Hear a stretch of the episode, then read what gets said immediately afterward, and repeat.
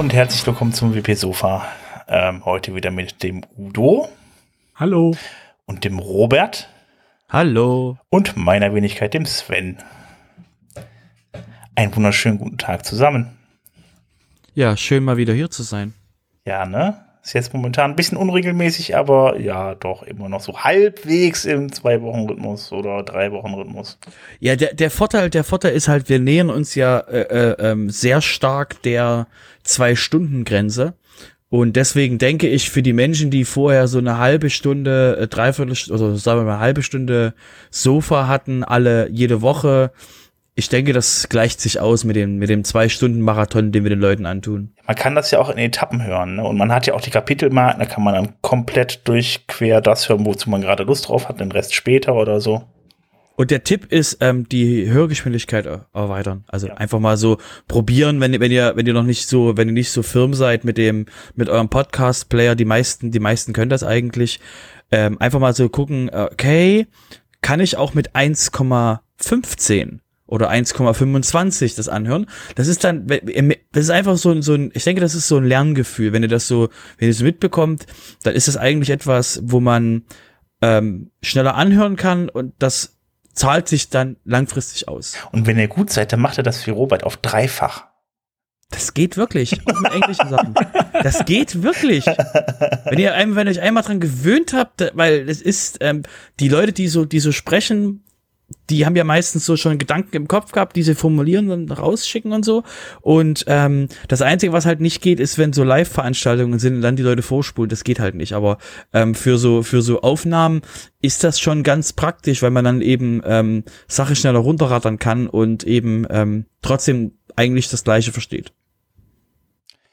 Ja, ich mach's trotzdem nicht. Ich hab, ich nehme mir die Zeit für meine Podcasts und höre sie in, in 1,0. Ja, ich kenne jemanden, ich kenne jemand aus der WordPress-Community, der gesagt hat, ähm, ich höre nicht so schnell an, weil ich habe weniger, also ich habe zu viel Zeit für zu wenig, also für zu wenig Podcasts. Sprich, die Person hat einfach ähm, äh, hat eine sehr rigide Auswahl, was die Podcasts angeht, die die Person hört und deswegen eben ähm, nicht Quantität und so und einfach mal so. Deswegen ist es einfacher, da mit, also mit, mit die Podcasts zu genießen wie so einen guten Wein.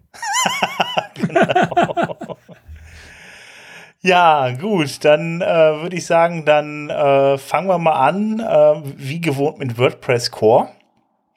Da gibt es noch zwei Neuigkeiten, ähm, unter anderem äh, die Planung für WordPress 5.7.1, das nächste Minor Release kommt mit kleinen Änderungen, beziehungsweise ist ja eher so ein Bugfix Release, da kommen dann so äh, Kleinigkeiten, die dann gefixt werden aus der 5.7.0 und äh, die Version kommt raus am 14. April, das heißt also ja, jetzt ja, am 14. April ist ja die, kommt ja darauf an, wann ihr jetzt den Podcast Der hört. Ich sag jetzt nicht in zwei Wochen dem, also genau, wenn, wenn, ihr das gehört habt und ihr habt und bei euch ist schon Mitte April, dann ist das Release wahrscheinlich schon draußen. Genau.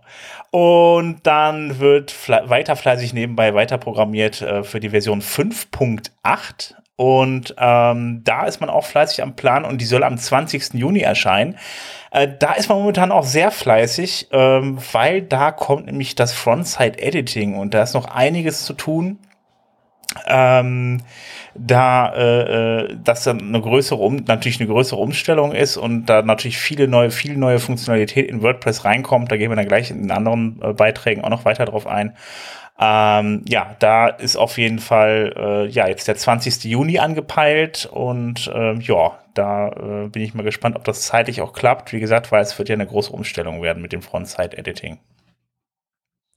Ja, aber ich denke, die Leute, die Menschen, die äh, normales Theme benutzen, äh, werden das da eigentlich nicht merken, sondern das Frontend-Editing muss ja auch äh, vom Theme unterstützt werden.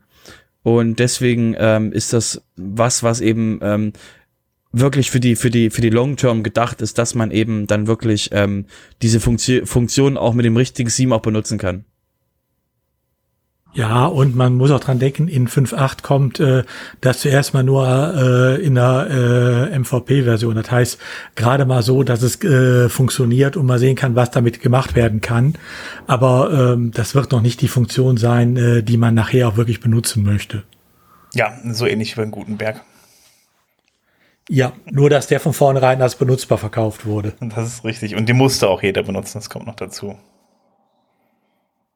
Naja, muss. Wollen wir, ja wollen, wollen wir das Thema, wollen wir das Thema nochmal einsteigen, oder? äh, ich glaube, das machen wir nicht. Okay, es musste nicht jeder benutzen. Es gibt ja schöne Ersatzplugins. Sven bettelte gerade um den Drei-Stunden-Podcast. Mhm. Äh, nee, ich habe heute noch irgendwann mal wieder was anderes vor, außer Podcast machen. Okay. Gut. Dann kein Gutenberg. Ja, wir können schon über, also gut, Gutenberg können wir nicht weg, aber ähm, wir, wir halten fest, es war zwingend notwendig, dass die 5.0 äh, rauskam mit Gutenberg. Ansonsten hätten wir es weiterhin noch ähm, aufgeschoben, hätten das auf später geschoben. Und alle Menschen, die das gerade in Deutschland anhören und sich denken, warte mal, irgendwas in die Zukunft schieben, sich nicht drum kümmern und mal hoffen, dass das irgendwie gut geht, das kennen wir doch von der Impfpolitik. Okay, deswegen würde ich sagen, bevor wir jetzt, bevor wir jetzt in, diese, in dieses Thema abgleiten, äh, würde ich sagen, ähm, beschäftigen wir uns weiter mit WordPress. Genau, da steht nicht eine äh, äh Nachricht vom Robert. Ja, und zwar, ähm, weil wir jetzt gerade über die, die Major Releases gesprochen haben und kurz das ähm, 571 angesprochen haben, ähm, war, ist uns, ist uns eine Meldung aufgefallen, die, die den Hintergrund hatte, dass ähm, es soll Konsistenz geben und, und Kontinuität, wenn es ein Release gibt. Normalerweise ist es so, dass eben nach einem, nach einem WordPress-Release, also nach dem Major-Release, ähm, kümmern sich dann andere Leute um die Minor Releases und schicken die quasi raus, machen die, packen die, machen die fertig, gucken noch die letzten Bugs an und so. Und jetzt ist der Plan, dass der, also das ist jetzt ein, ein, äh, ein, ein Trial Run, den die jetzt machen, ist zu schauen, ob es quasi möglich ist, dass ein Release-Team bestimmt wird, das dann auch für das Release dann dabei bleibt. Jetzt zum Beispiel für ähm, 5.7 5.7 gibt es jetzt ein Team, das sich jetzt darum kümmert und bei 5.8 ist es dann, ist es dann so, dass eben auch dort einen, es ein Team geben soll, das dann sich um die komplette 5.8, über den kompletten 5.8 Lifecycle. Also sprich, wenn es dann 5.8.10 oder 5.8.11 gibt, was es nicht gibt, ähm, also was es nicht wahrscheinlich nicht geben wird in diesen, diesen großen Nummern, außer wir reden hier von fünf Jahren, äh, dass immer jemand noch mit 5.8 rumläuft, ist es ist es dann so, dass die, dass das Team dann das gleiche bleibt, um eben mehr Kontinuität da drin zu behalten, wer kümmert sich um was. Und das finde ich eine schöne Idee. Ist, ist eine dringend, also ich war überrascht, dass wir das noch nicht hatten. Also ich finde dieses Konzept nach mir die Sintflut eigentlich gar nicht so schlecht. Mhm. Also ich sag dir, ich, ich sehe ich seh öfter, ich sehe öfter Quellcode von Leuten, die sich bei uns bewerben. Ähm, da, das ist ein weit verbreitetes ähm, Paradigma, was da draußen rumläuft. Könnte sein, ja. Gut, Udo. Ja, wir haben es ja jetzt über 5.7.1 unterhalten, 5.8. 5.8 ist äh, äh, ja nicht das letzte, sondern es soll ja dieses Jahr noch 5.9 kommen. Und ursprünglich war auch angebracht 6.0. Also 5.8 sollte im Juni erscheinen, 5.9 im August, 6.0 im Dezember. Diese Planung ist jetzt wohl äh, etwas über den Haufen geworfen worden. In der Roadmap äh, ist jetzt inzwischen 6.0 ganz gestrichen worden für dieses Jahr. Es bleibt also in diesem Jahr noch bei nur zwei weiteren Releases, 5.8, das jetzt auch im Juli erst erscheinen soll und 5.9 dann äh, im Dezember. Also da ist äh, ein Release-Termin äh, eingespart worden. Okay, dann gibt man sich jetzt für die nächste Version praktisch fast ein halbes Jahr Zeit, dann da nochmal nachzubessern. Ja. Okay. Dass man da ein bisschen mehr Zeit hat. Ähm, Im Endeffekt, man äh, entzerrt beides. Ne? Also jetzt sowohl 5.8, äh, da gibt man sich einen Monat mehr Zeit. Ähm, und äh, ja, im Endeffekt der alte 5-9-Termin ist gestrichen worden und äh, im Dezember gibt's dann nicht 6-0, sondern 5-9. Also da hat man dann richtig Zeit sich nochmal genommen. Okay. Ja, dann bleibt jetzt nur noch die Frage, ähm, Internet, Internet Explorer endet der jetzt ähm, im Juni schon oder im Dezember? Nämlich äh, der äh, Support, da hatten wir letzte Woche ja schon drüber gesprochen. Ähm, der wird ja gedroppt ähm, das heißt, der wird nicht mehr unterstützt. Da, da, gehen dann auch einige Skripte, die den supporten, halt eben raus aus WordPress, dass das Ganze wieder ein bisschen performanter wird. Ähm, es gibt ja immer noch irgendwie, es gibt ja immer noch JavaScripte beispielsweise, die dann halt eben für, für optimiert sind, extra nochmal dafür, dass sie halt auf Internet, auf alten Internet äh, Explorern laufen. Ähm, das fällt dann weg, diese Zusatzskripte, und von daher wird das ein bisschen besser. Und äh, nun ja, also die, die Version, also die letzte Internet Explorer-Version ist, glaube ich, wann, wann war die von 2012 oder 2013, hat man, glaube ich, letzte Woche gesagt. Ne? Also von daher wird es auch langsam mal Zeit. Ähm, ja, dann kann man nur hoffen, dass die Unternehmen auch alle mittlerweile mal umgestellt haben auf. Äh, ja, wobei, ja, klar, genau. klar. Genau. Es wird ja eh hauptsächlich nur noch das Backend betreffen. Denn im Frontend, ich kann mir nicht vorstellen, dass ein äh, aktueller Theme-Entwickler, Theme der heute noch tätig ist, Themes entwickelt, die noch äh, und da er sich drum kümmert, ob die noch auf dem Internet Explorer 11 laufen. Es gibt Kunden, die das noch fragen. Ja, gut, okay. Es gibt sicherlich auch Kunden, die noch gar mit der Schreibmaschine schreiben. Also, also es gibt Kunden, die wirklich aktiv noch fragen, wir müssen hier, wir müssen hier steinalt, äh, und wir, äh, unter unseren Hörern gibt es garantiert auch Menschen, die sagen, ich hatte erst neulich die Anfrage, dass ich noch Explorer 11 machen muss. Und wenn ihr da nicht einen Schokoladenaufschlag auf euren Preis draufschlagt, dann müsst ihr das unbedingt lernen, dass ihr das machen müsst. Ihr müsst den Leute dann bestrafen, die das äh, Explorer 11 Zeug haben wollen. Und ähm, deswegen ist es auch schön, dass WordPress das rausnimmt, um eben wirklich sagen zu können, ähm, das betrifft jetzt nur noch die, das betrifft nur noch die User, die im Frontend, die im Frontend rumsurfen, dass Explorer 11 unterstützt wird. Ansonsten ähm, WordPress nimmt da, ähm, ich denke ab ab dem ab dem Winter ähm, keine Rücksicht mehr auf dieses alte Teil da. Apropos Frontend, da fällt mir noch ein hier der Frontside-Editor. Ähm, hatten wir ja gerade schon mal. Ähm, da gibt's noch äh, gibt's einen weiteren Call for Testing und zwar war das ja letztes Mal, also es geht, es geht jetzt in den vier, es sind jetzt, es ist jetzt der vierte Schritt. Es waren insgesamt, äh, ähm, also jetzt jetzt kommt der vierte Schritt so rum und ähm, da kann man, da, da ist jetzt die Aufgabe, man soll ein, Resta ein Header für ein Restaurant machen, also eine Restaurant-Webseite und das mal ein bisschen sich kreativ austoben, um dann die neuen Funktionen für den Font-Site-Editor äh, Editor zu testen und ähm, ja, dann könnt ihr da mitmachen. Wenn ihr da Probleme bei habt, dann könnt ihr die dann melden, damit der Frontside-Editor auch rechtzeitig im Juni fertig wird. Genau, nur, nur kurz für alle, die sich gerade am Kopf kratzen. Der Sven meint den Full-Site-Editor. Also Was habe ich Frontside jetzt gesagt? Habe ich jetzt Front? Front. Ja, ja, es stimmt ja. Der Sven, der Sven ist schon drei Jahre in der Zukunft, wo alle Leute im Frontend arbeiten und nicht mehr das Backend aufhaben. Der ist schon, der ist schon, der ist schon bei Frontenberg, der okay, ist schon viel weiter. Alles klar. Da ist der Core noch nicht. Ja gut, dann, äh, wenn ich das nächste Mal Frontpage sage, dann wächst du mich bitte, ja, aus meinem Tiefschlaf. Äh, Frontpage, Frontpage war ein cooles Tool. Wunderschön. Quasi kurz vor den 2000ern. Frontseite, ein cooles Tool. Frontpage, Entschuldigung. Frontpage war's. Ähm, genau. Ja, das wollte ich nur noch mal mitgeschickt haben. Und da wir gerade, da wir gerade vom ähm, Full-Site-Editor ähm, ähm, eben von dem Gutenberg-Projekt reden, ähm, ist auch was Spannendes aufgefallen, nämlich, dass der, dass der Gallery-Block äh, ein Update bekommt. Und zwar äh, ruft auch das, das Team äh, davon auf, äh, bitte mal die neue Funktion zu testen. Das könnt ihr testen, indem ihr das Gutenberg-Plugin ähm, euch installiert und dann bei experimentellen Settings auf den Gallery-Refactor den anschaltet. Weil der Hintergrund ist, dass sie sich gedacht haben, der, das muss sich mehr anfühlen, wie die Menschen normalerweise eben mit ne, mit Blöcken und mit, mit einer Galerie und ähnlichen arbeiten würden wollten. Und aus dem Grund ähm, wurde das, wurde das umgebaut, dass es sich eben mehr ähm, normal anfühlt, wie eben äh, sich ein, sich ein Galerieblock anfühlen müsste. Deswegen, wenn ihr das schon mal sehen wollt, falls ihr ähm, mehrere Galerien benutzt in euren, in euren Sites, äh, wäre es auf jeden Fall ein Punkt, den ihr euch im, mit dem Gutenberg-Plugin schon mal anschauen könnt, was dann eben in der Zukunft in WordPress reinkommt und eben dort auch Feedback geben auf GitHub.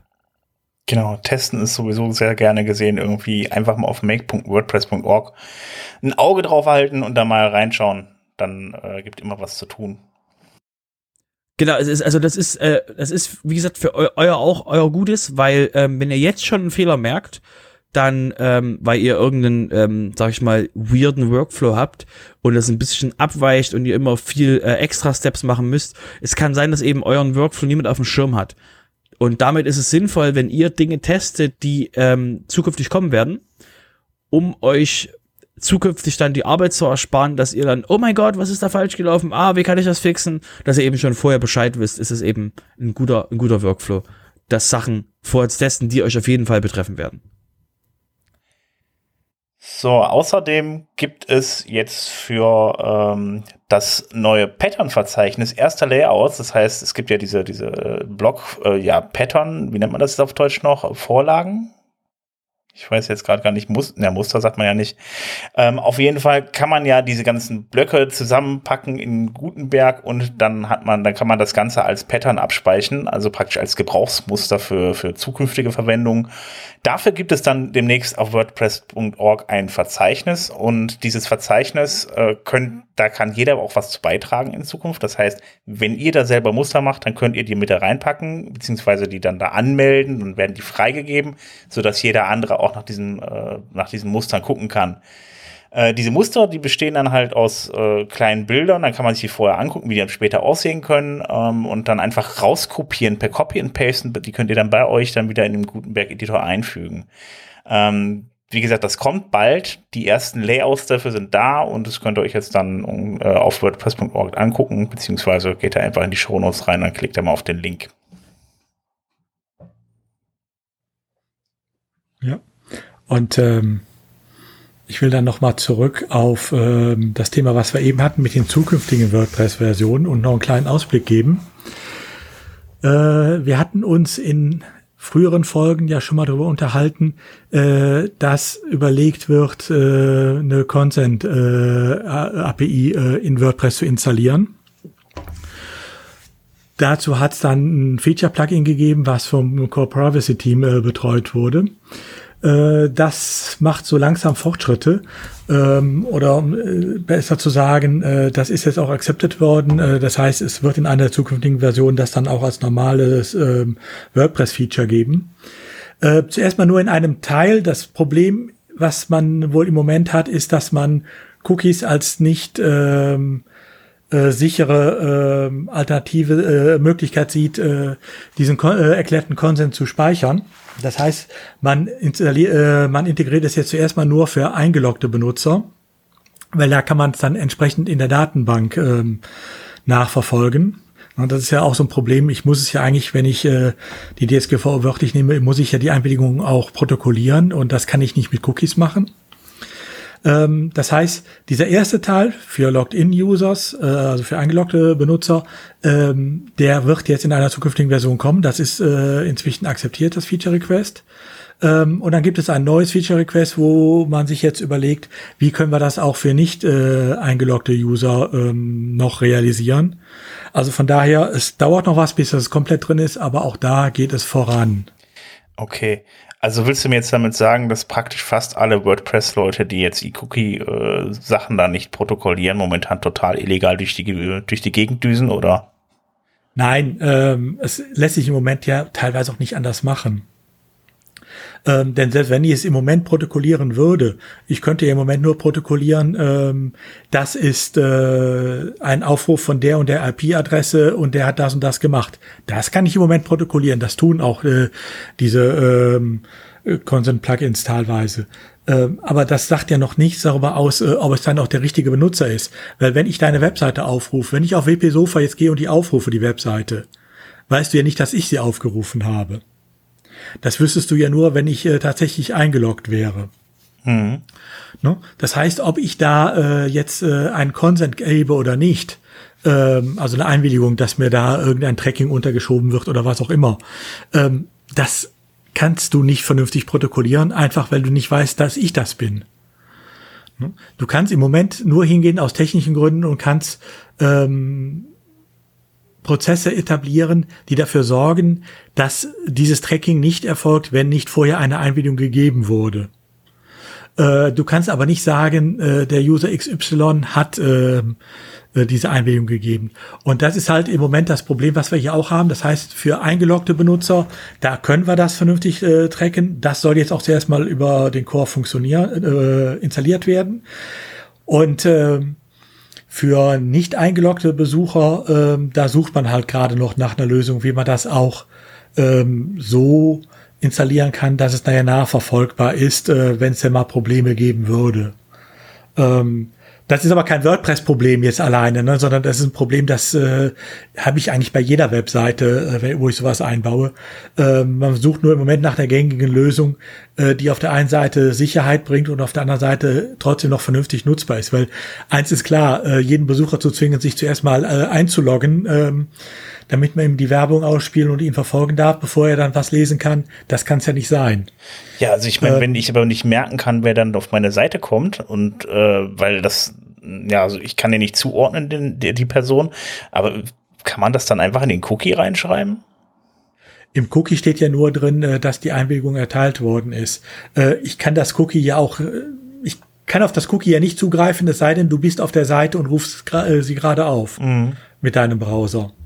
Ähm, ne? Ich könnte ja jetzt nicht, wenn ich eine Seite betreibe, auf äh, deinen äh, PC äh, zugreift und gucken, ob da ein Cookie von mir gesetzt ist. Das kann ich ja nur, wenn du mich aufrufst. Allein deshalb reicht das für eine Protokollierung ja nicht aus. Mhm. Ich dachte, wenn er jetzt die Seite betritt, dann dann, dann eingewilligt und äh, unter den, den Ja, das ist halt das, wie wir es im Moment auf allen Seiten macht, nicht nur WordPress-mäßig, sondern auch auf allen anderen Seiten. Man sorgt für einen Workflow, der dafür, äh, der sagt, nur wenn die Einwilligung vorliegt, wird das und das gemacht. Ähm, das heißt, äh, wenn das und das gemacht wurde bei dir, dann hast du auch vorher eingewilligt. Ähm, das ist die Lösung, die man im Moment hat, weil was anders kann man im Moment technisch noch nicht realisieren. Und da ist halt, äh, da laufen im Moment noch die Überlegungen, ob es vielleicht noch eine Möglichkeit gibt, äh, das ein bisschen ähm, gesetzesnäher noch zu machen. Aber wie gesagt, der erste Teil des, der Content API wird auf alle Fälle in den Core jetzt kommen. Ähm, und das finde ich ist auch schon mal ein Fortschritt. Ja.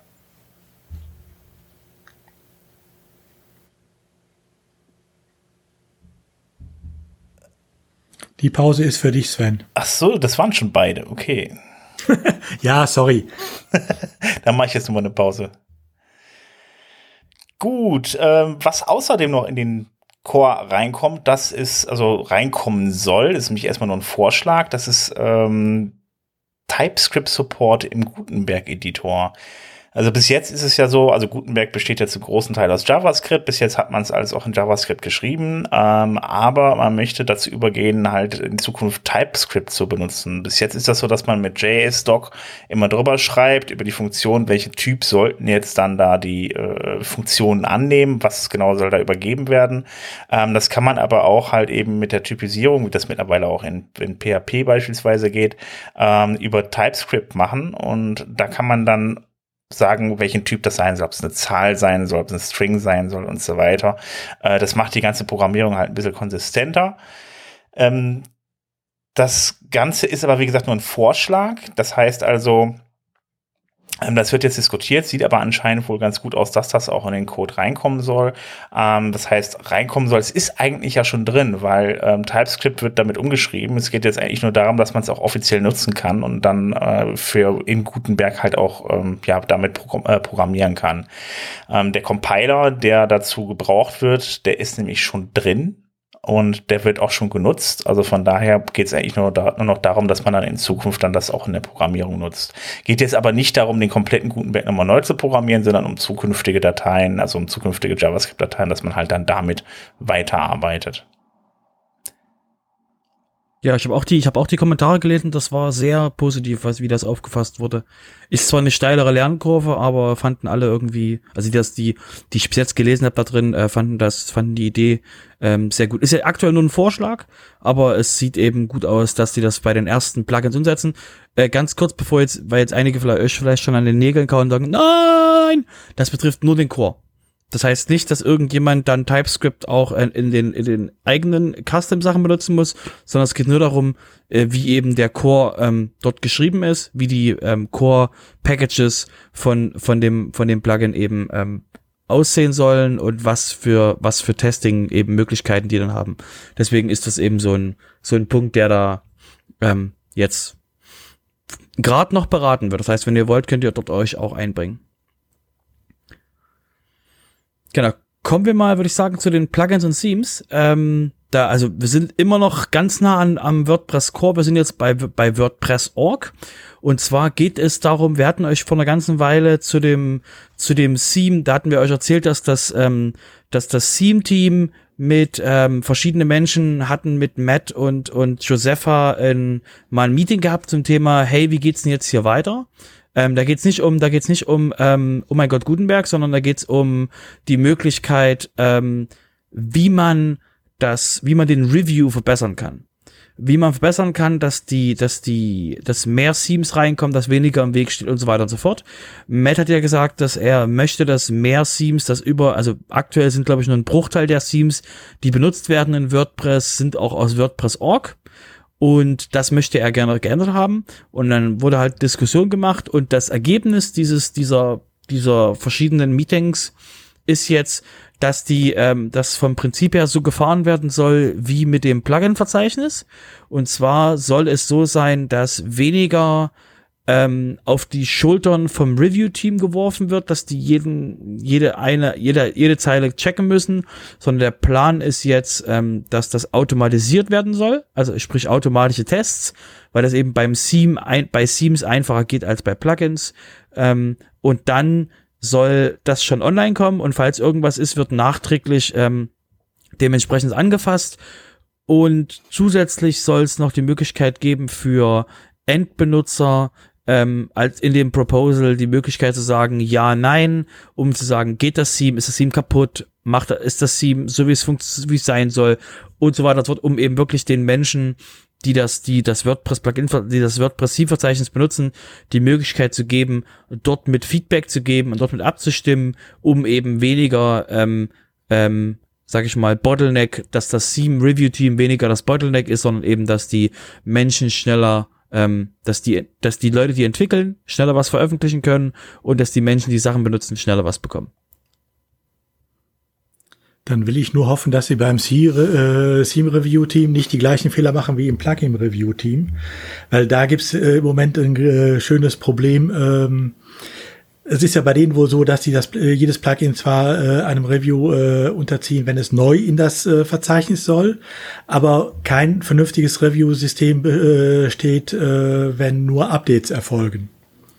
Und mir sind in letzter Zeit mehrere Plugins schon untergekommen. Alles Plugins, von denen es auch ähm, kostenpflichtige äh, Upgrades gibt, wo äh, plötzlich äh, eine neue Version erscheint, äh, die plötzlich nicht mehr unter der, TDP, äh, unter äh, der GPL steht. Das heißt, wie soll das denn gehen? Ja, äh, dadurch, dass es nicht weiter kontrolliert wird bei Updates, äh, nehmen die, die äh, einfach die GPL-Lizenz raus das gilt natürlich nicht dann für die alten, diese einmal äh, alten Versionen, diese einmal unter der GPL-Lizenz ähm, ähm, veröffentlicht haben, aber für die neuen Versionen steht tatsächlich keine GPL-Lizenz mehr drin. Das heißt, das ist eine proprietär, äh, sie genehmigen es dir, du darfst es frei benutzen, klar, das geht nicht anders dann, äh, das, sonst wird es ja auffallen. Ähm, sie nutzen weiter äh, die Marketingmöglichkeiten über das äh, Plugin-Directory, aber es ist kein äh, keine GPL-Lizenz mehr hinterlegt und das fällt nicht auf, weil diese Updates äh, vom Plugin äh, äh, Team nicht mehr äh, bei den Updates nicht mehr neu reviewed werden, was auch wahrscheinlich auf der Menge nicht gehen würde. Nee, aber das, das geht ja, das geht ja physikalisch nicht, weil die Plugins ja ohne WordPress nicht funktionieren.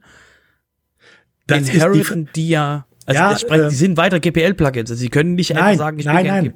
Nein, sind sie nicht. Ähm, sie müssten GPL-Plugins sein, weil sie sonst Urheberrechtsverletzungen ähm, äh, begehen. Sie sind es aber nicht. Das heißt, äh, man kann von ihnen durchaus verlangen, dass sie so vom Markt nehmen, wenn sie keine GPL sind, aber ich kann sie nicht zwingen, dass sie äh, GPL sind. Also GPL ist keine ansteckende Krankheit, sondern GPL ist eine Aufforderung. Ja. Weißt du, nur wenn äh, äh, Schild an der Straße steht, du musst 50 fahren, heißt das nicht, dass jeder 50 fährt. Nur der, der da 70 fährt, der kann halt äh, Pech haben und wird geknipst und muss dann zahlen. Und so ähnlich ist das bei der GPL auch. Weißt du, das ist so ähnlich wie heute bei der Looker-App, die im Moment in aller Munde ist. Da wird, wurde dann auch jede Menge ähm, GPL-Sachen äh, äh, mit reingesetzt äh, an, äh, als Quellen und überall die Lizenz mal eben entfernt und selber hat man dann eine neue proprietäre Lizenz teilweise genommen. Äh, kann man machen, ist nur halt nicht richtig. Ähm, und so kann ich das hier auch. Natürlich müssen die unter GPL erscheinen, weil sie sonst äh, nicht da andocken dürfen. Aber äh, wenn sie es anders machen, äh, ist es zuerst mal folgenlos, solange ihnen keiner auf die Finger klopft. Ja, das ist genau, das, das ist ja relativ einfach. Eine E-Mail an, an plugins at wordpress.org und die Owner von dem Plugin kriegen eine, ich sag mal, sehr auffordernde E-Mail. das heißt, das ist also, äh, äh, ich möchte, ich möchte kein Plugin-Autor sein, der, ähm, der die GPL rausnimmt und sich dann, also man könnte ja sagen, dass die GPL liegt ja bei WordPress bei und wenn im Header von dem Plugin GPL drin steht, dann bräuchtest du eigentlich das Plugin nicht, weil du musst ja nicht in jedem Ordner reinpacken, weil die WordPress ist ja GPL, wenn das in deinem Plugin-Header steht, stimmt das, ja. Wenn die aber wirklich die Lizenz in ihrem Plugin absichtlich ändern, dann ähm, ändern die zurück nach, nach einer E-Mail vom Plugin-Verzeichnis oder deaktivieren das ich, Plugin. Als ich das das erste Mal gesehen habe, war ich auch ganz erstaunt, äh, weil ich eigentlich gedacht habe, dass zumindestens auf diese Sachen, weil die, äh, das ist ja eine der typischen Angaben, die im Plugin-Header eigentlich immer drin sind, ähm, dass darauf äh, automatisch getestet würde. Aber nein, auch das erfolgt scheinbar nicht. Weil es macht, also die, die, die, die Plugins, die, die, also das ist, das kann ich relativ einfach erklären, dass das Plugin-Team ähm, das hat halt keine, das hat halt keine ähm, automatischen Algorithmen, die vielleicht jetzt vom Theme-Team mit abfallen können, aber da Plugins so unglaublich individuell sein sind und da ähm, keiner bis jetzt auf den, auf den, auf den, also das machen wahrscheinlich noch nicht so viele und dies machen, die kriegen so eins auf dem Deckel vom Plugin-Verzeichnis, dass es wahrscheinlich kein Problem ist, wo du jetzt automatisch einen Test schreiben musst, um eben dafür zu sorgen, dass die Leute ein, ein, alle eine Gewicht kriegen. Also es scheint auch eine neue Mode zu sein. Äh, es ist mir vor ja gut einer Woche ist mir das durch Zufall mal aufgefallen. Ähm, und ich habe daraufhin mal mehrere Plugins äh, mir angesehen, jetzt äh, alles Plugins nur, äh, weil nur da macht es ja Sinn, die auch eine Bezahlversion haben. Ähm, und äh, also inzwischen äh, habe ich drei oder vier von denen jetzt äh, schon gesehen, äh, wo tatsächlich die GPL-Lizenz dezent entfernt wurde. Oh. Kannst du das mal dem Plugin-Verzeichnis schicken? Habe ich schon gemacht, aber das wäre das erste Mal, wenn ich von, da ich von denen eine Antwort kriege. Du kriegst da keine, du kriegst da keine Antwort. Du bist, du kriegst da keine. Der, der andere kriegt, also du kriegst auch eine Antwort, aber der andere kriegt auf jeden Fall eine. Also bisher kriege ich von denen, äh, naja gut, wir werden sehen. Also äh, nur noch ganz kurz mal zur Luca-App, die sind jetzt auch wieder GPL 3.0, ne? Also die haben dann, ja, ja, die, denen ist auch dann mächtig auf den Füßen, die, die Leute sind denen mächtig auf den Füßen gestanden, weil sie ja auch ähm, GPL-Software benutzen äh, in ihrer App und deshalb, äh, äh, ja, jetzt haben sie es dann doch wieder geändert zu nur GPL. Du musst halt irgendwie Geld verdienen als Luca. Ich meine, wenn du, wenn die Länder schon Millionen in den Hintern schieben dafür, dass du, dafür, dass du etwas löst, was die, können wir, können wir über WordPress reden? Ja. das war auch nur ein Beispiel. Also, ähm, der Udo, der hat hier letztes Mal schon wieder so ein schönes Theme rausgesucht. So ein Zeitungstheme. Ich weiß gar nicht mehr, wie es hieß. Ja, es war eins von CMC da, äh, beim letzten Mal. Genau, genau. Jetzt hat er noch was rausgefunden. Ja, diesmal habe ich auch noch mal, eine, wenn du so willst, ein Theme-Pick mitgebracht. Äh, und zwar äh, gibt es ein neues äh, Theme Excel. Ähm, Portfolio-Theme, frei im WordPress-Verzeichnis ähm, äh, herunterrufbar, äh, was mir in mehreren äh, Zusammenhängen aufgefallen ist. Zum einen mal äh, ist der Verfasser kein Unbekannter. Ähm, Anders Noren ist ein Schwede, äh, dessen letztes Theme Chaplin zum Beispiel die Grundlage auch von äh, 2020 war. Ähm, was mir bei ihm halt immer auffällt, äh, sind äh, immer äh, Themes, äh, die auch umsetzen, was äh, Themes aktuell können. Ähm, mit einer relativ zurückgenommenen äh, Designsprache auch. Ähm, und es sind immer Themes, die komplett äh, im Plugin-Verzeichnis sind. Also er ist einer der wenigen äh, äh, Theme-Verzeichnis, Entschuldigung. Äh, er ist einer der wenigen äh, Theme-Entwickler im Moment, die ich kenne, die keine Bezahl-Themes äh, oder Add-ons haben, dann äh, um daraus ein Bezahl-Theme zu machen, was dann erst äh, alles kann, sondern äh, er stellt sie äh, immer komplett ins Plugin-Verzeichnis, äh, ins äh, Theme-Verzeichnis. Das finde ich schon erwähnenswert. Äh, und was mir aufgefallen ist, es gab mit ihm ein Interview, ähm, so bin ich das erste Mal auf dieses Theme aufmerksam geworden. Ähm, wo es auch darum ging, wie sieht das denn jetzt aus, wenn jetzt das Frontside-Editing kommt, ähm, äh, adaptierst du das dann auch für deine ganzen Teams, die drin sind und wo er ganz klar sagt, und ich denke mal, das wird eine entsprechende Überlegung auch bei vielen anderen Teamentwicklern sein. Ähm, nein, es bringt nichts, ein Team, was jetzt seit paar Jahren auf dem Markt ist, ähm, noch mit äh, Frontside-Editing äh, nachträglich zu beglücken. Ne, äh, ein Oldtimer wird nicht dadurch zu einem modernen Wagen, äh, dass man einen neuen Auspuff drunter schraubt. Ähm, aber hier dieses Theme ist eins, wo er sagt, da äh, wird es anders aussehen. Also von daher, wenn man mit einem modernen Theme äh, rumexperimentieren möchte, es ist als Portfolio-Theme ähm, ausgeschildert, aber man kann es durchaus auch für normale Zwecke benutzen, nicht nur als Portfolio-Seite. Ähm, und äh, dann auch mit der nächsten, bei der nächsten Version ein bisschen mit dem Frontside-Editing schon mal rumspielen will, sollte sich das Theme mal angucken. Es lohnt sich auf alle Fälle. Ich habe ich hab es gerade mal angeguckt und habe mir die Vorschau angeguckt im Steam-Verzeichnis. Diese Vorschau ist absolut unbrauchbar. Ähm, da darf man auch nicht drauf gucken. Genau, die kann man echt mittlerweile echt vergessen. Da muss man irgendwann. Ja, denkt da, da war, da hatten wir vor einer Weile News, ja. ne, dass da was gemacht wird, dass da, dass das möglich ist. Genau, ich bin gespannt. Ja.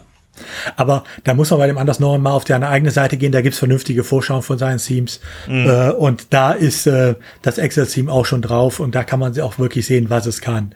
Also die Vorschau im Moment im Plugin, im äh, WordPress-Theme-Verzeichnis, ähm, die ist, naja, ich sag mal so, zu Zeiten von WordPress äh, 2.x war sie durchaus äh, äh, up to date. Berechtigt, ja. Also genau. ich meine, macht dir, macht dir das auf, such dir das Kubrick-Theme raus und guck dir diese Forscher an.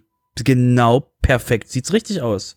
Ja, damals war. Ja, deshalb meinte ich ja 2.x. Irgendwann unter 3, 4, 3, 5, irgendwo um den Dreh mussten doch die 2000er Teams angefangen haben, ne? Ich weiß es gar nicht mehr genau. Ja, wir sind einfach zu alt. Sag's doch, sag's doch einfach. Gut, dann würde ich sagen, äh, war's das mit Plugins und Themes. Heute mal nicht ganz so viel drin, dafür umso mehr im Security-Bereich. Ähm, ich fange direkt mal mit der ersten Nachricht an, nämlich BuddyPress 7. Also alles, was kleiner ist als BuddyPress 7.2.1, ähm, hat einen kleinen Bug gehabt, beziehungsweise eine Security-Lücke. Da konnte man nämlich private. Nennt er das noch Bug? tut mir leid. Ähm, äh, da konnte man private Nachrichten öffentlich über die API mitlesen. Deshalb sollte man mal sein BuddyPress auf jeden Fall äh, updaten, sodass das dann nicht mehr passiert. Ähm, das ist dann gefixt und dann können, dann können andere Leute das von außen dann nicht mehr mitlesen. Das heißt, das betraf so ein bisschen dieses, äh, ja, Threads, also so, wo Leute dann miteinander diskutieren. So, das war es auch schon vom BuddyPress. Schade, schon wieder vorbei. Ja. Ja, kommen wir, kommen wir zu den ähm, äh, private Nachrichten mitlesen. Per. das sind so An Anfänger, Anfänger Sicherheitslücken. Was kommt jetzt? So, ich erhöhe um, bam, Remote Code Execution. Ah! Das ist fies. Ähm, und das auf ungefähr 5 Millionen Webseiten. Genau, das ist so der, der, der, die, die hohe, die hohe Kante der, der, also ich sag, glaube ich, zwei Millionen ist, glaube ich, die Zahl, die ich hier gerade so sehe. Zwei Millionen. Ähm, ist trotzdem, ähm, stellt euch vor, ihr habt ein Caching-Plugin und dieses Caching-Plugin ist weit verbreitet und jetzt alle so, oh mein Gott, welches? Und zwar reden wir von Supercache. Ähm, Supercache hat eine Remote Code Execution Vulnerability. Ähm, weißt du, das wisst schon, das ist eine von den extrem hässlichen ähm, Sicherheitslücken. Und ähm, deswegen äh, der Tipp, äh, ja, updatet bitte mal, falls ihr, also wir, wir sagen euch gleich noch ein paar mehr Plugins. Der Tipp ist, macht mal wieder Updates von euren Plugins. Das wäre jetzt so der allgemeine Tipp. äh, wie gesagt, Code, Code-Einschmuggelung und so weiter und so fort ähm, ist nicht schön, ähm, kann man lösen durch ein Update. Kann man bei sehr vielen, ja. Wobei du jetzt sagst, zwei Millionen Supercash, also da muss ich jetzt sagen, Kleinkram, ne? Ja, warte, warte, warte, warte, warte. Ich weiß, du willst mich gleich, du willst gleich äh, mit deinem Peak Ass mein, mein, mein Remote Execution stoppen. Du kommst bloß mit einer Cross-Site-Scripting-Lücke um die Ecke. Ich hab Remote Execution. Aber bitte, mach weiter. Ja, aber ich habe dafür sieben Millionen Anwender. Es geht nämlich mal wieder um Elementor. ähm, also tatsächlich ist es so, dass Elementor äh, im eigentlichen Elementor-Plugin, nicht in irgendeinem äh, Add-on dazu, ähm, ein Cross-Site-Scripting ähm, äh, äh, drin hat, drin hatte, muss ich inzwischen sagen. Auch da gibt es inzwischen ein Update. Ähm, in Version 3.1.4 ist es, glaube ich, jetzt äh, gefixt. Also wer von euch äh, wieder erwachten Elementor einsetzt, soll ja noch paar geben. Äh, ganz wenige, ne? sieben Millionen. Ähm, sollte dringend updaten.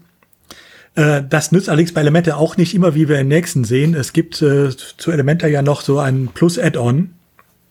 Das gibt's in zwei Versionen. In der Kaufversion ähm, und äh, in der Lite-Version, die auch, glaube ich, ich meine sogar im Plugin-Verzeichnis drin wäre. Die Lite-Version ist sicher, die äh, Kaufversion, die hatten wir im letzten Mal ja schon, dass es da äh, noch äh, Bugs drin gibt, äh, Sicherheitslücken. Die hatten wir beim letzten Mal dann gesagt, sie wäre auch äh, inzwischen geschlossen mit Version, ich weiß jetzt nicht, welche wir da hatten. Ähm, ja, das hatte Elemente auch gedacht, dass sie damit geschlossen wäre. Inzwischen gibt es dann noch mal wieder eine neue Version, die jetzt aber endgültig diese Lücke schließen soll. Also jetzt daher, endgültig und Lücken ist eine sehr vorsichtige Von daher Elementor ist jetzt sicher, ähm, klar. Nein, also Scherz beiseite, auch da, wer das nutzt, auch da bitte noch mal darauf achten, dass ihr auf alle Fälle die neueste Version habt. Äh, und hoffen wir mal, dass es wenigstens jetzt alles wieder sicher ist.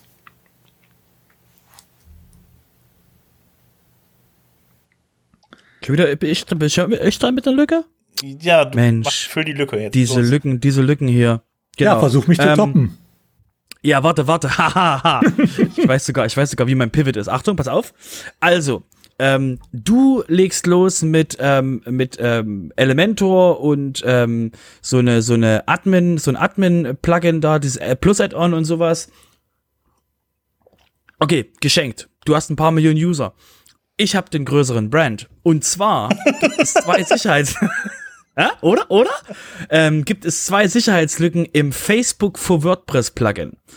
Ähm, hat leider nur, Gänsefüßchen, äh, 500.000 aktive Instanzen, aber ähm, ist das Plugin, womit man sich den Facebook-Pixel, wer auch immer sich den Facebook-Pixel auf die Seite einbauen will, ähm, der hasst wahrscheinlich seine Besucher, ähm, Jedenfalls der, der, das Facebook Pixel Plugin für, für WordPress hat ähm, zwei Sicherheitslücken gehabt. Und zwar ging es darum, dass ähm, äh, Cross-Site-Scripting und, und ähnliches ähm, damit, äh, damit möglich ist und eben ähm, äh, da einfach die Lösung äh, updaten, brauche ich nicht in die Tiefe gehen, warum welche welche Codezeile böse ist und so. Ähm, für euch einfach nur die Information, äh, bitte mal bitte mal updaten.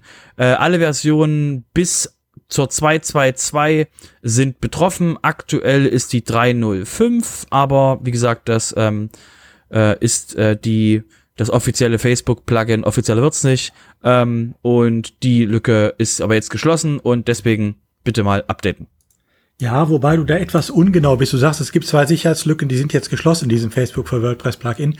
Es stimmt nicht ganz. Es gibt drei Sicherheitslücken, davon sind zwei geschlossen. Die dritte Sicherheitslücke heißt Facebook, die läuft immer noch.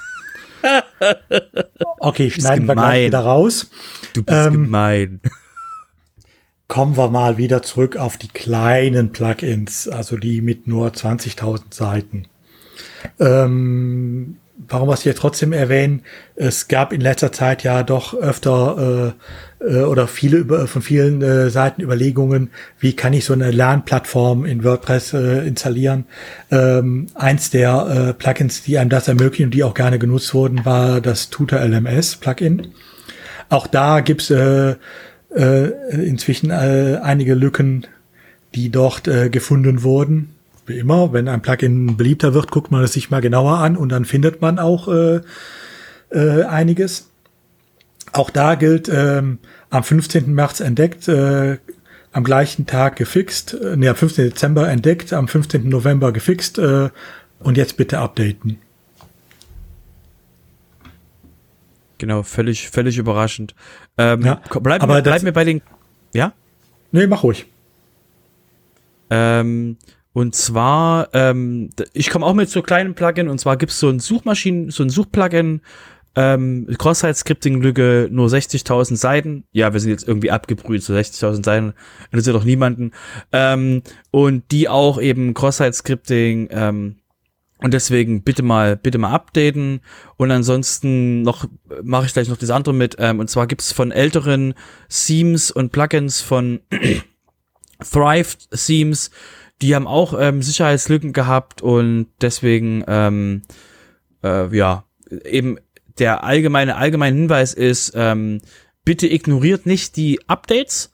Als einzige, wenn ihr, wenn ihr Updates ignorieren könnt, ist, wenn ihr genau wisst, ähm, dass ihr da nicht draufschauen müsst. Ansonsten ist der Tipp, ähm, bitte, bitte schaut euch die, schaut euch die Sachen, also updatet die Sachen mit Testsystemen und so weiter und so fort, um eben sicher zu gehen, dass ihr da nicht, dass ihr da nicht ähm, betroffen seid, weil ähm, und wenn in ganz dummen ähm, ähm, Zusammenhängen kann es halt passieren, dass eine Lücke mit einer anderen Lücke zusammen und dann können Leute bei euch ähm, Dinge ausführen, Sachen hochladen und so weiter und so fort. Und das wollt ihr auf jeden Fall verhindern. Ja, zumal man ja auch dazu sagen muss, diese Lücken, die wir jetzt gerade vorgestellt haben, das waren nur die, die auch als hoch äh, oder kritisch äh, eingestuft wurden. Äh, die ganzen normalen Lücken, äh, die teilweise auch wirklich Plugins betreffen, die weit im Einsatz sind, die haben wir jetzt gar nicht erwähnt. Ähm, da gibt es ja auch noch einige ähm, inklusive äh, so Sachen wie Paid Membership Pro, die eine Lücke hatten oder äh, äh, einige Redirects-Plugins. Äh, ähm, da kann man nur sagen, ja, wenn Updates kommen, kümmert euch drum. Gut, ich denke, wir sind mit den Security-Sachen jetzt durch. Nee, ähm, wir haben nur noch nee, ein, nee, ein, was, was an, weil wir haben noch ein was, was, was am Security-Thema dranhängt, aber diesmal haben wir keine Lücke für euch, sondern eine Verbesserung, die, die, der der ganzen Welt zugutekommen wird. Sven, bitte. Ja, ich habe was, das betrifft nicht nur ein paar Millionen, das sind wahrscheinlich Milliarden Menschen, die es betreffen wird. ähm, also der Chrome-Browser, der Verbreitung, Verbreitung findet von ungefähr 53 Prozent, plus wahrscheinlich noch die Leute, die jetzt auf Edge rumschwirren, ähm, der jetzt mittlerweile auch auf Chrome aufbaut. Chrome macht HTTPS zum Standard. Das war ja bisher immer so, dass man äh, ja äh, ja HTTP dann Standard. Die Seiten wurden standardmäßig bei HTTP abgerufen, hat man die URL eingegeben, haben die nicht weitergeleitet die Seiten, dann äh, blieb man halt eben auf HTTP hängen.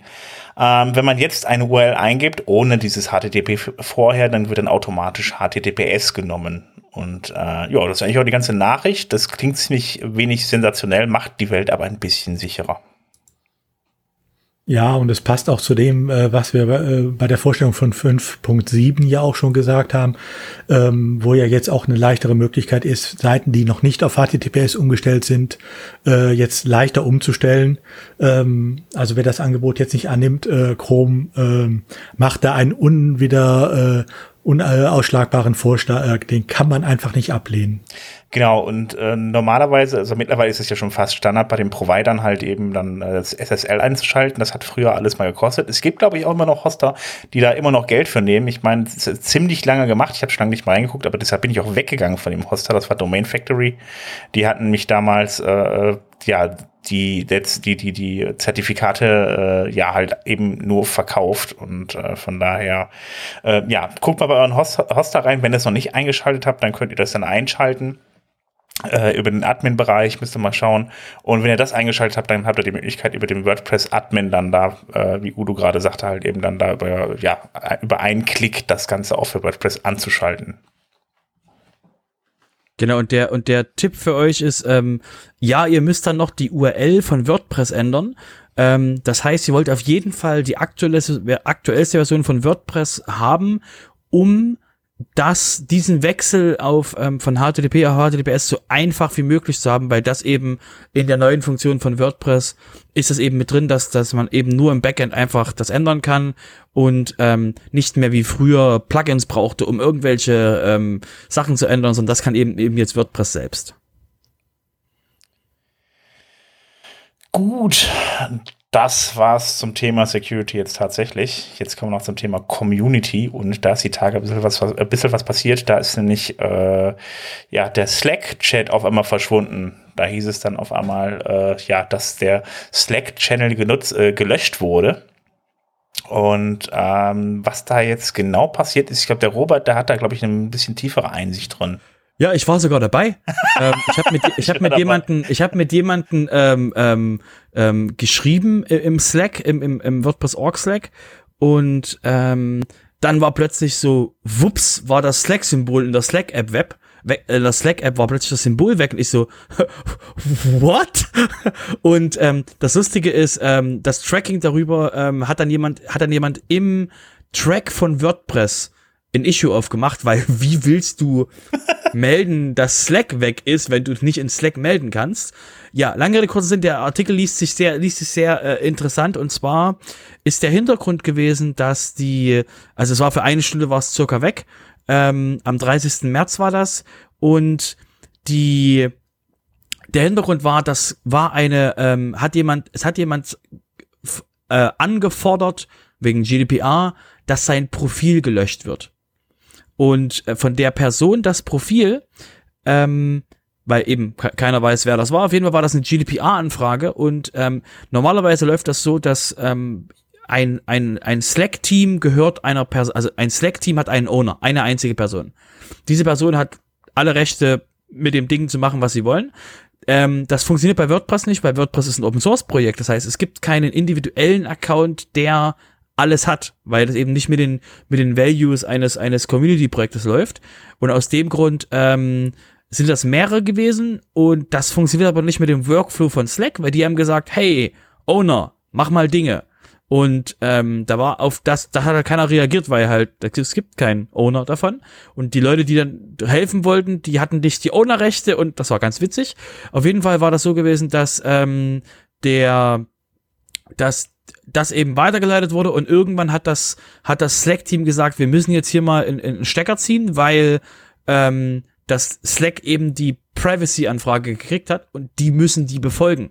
Und die haben halt gesagt, okay, wie kriegen wir die Aufmerksamkeit von diesem Slack-Team? Ganz einfach, wir schalten es mal ab.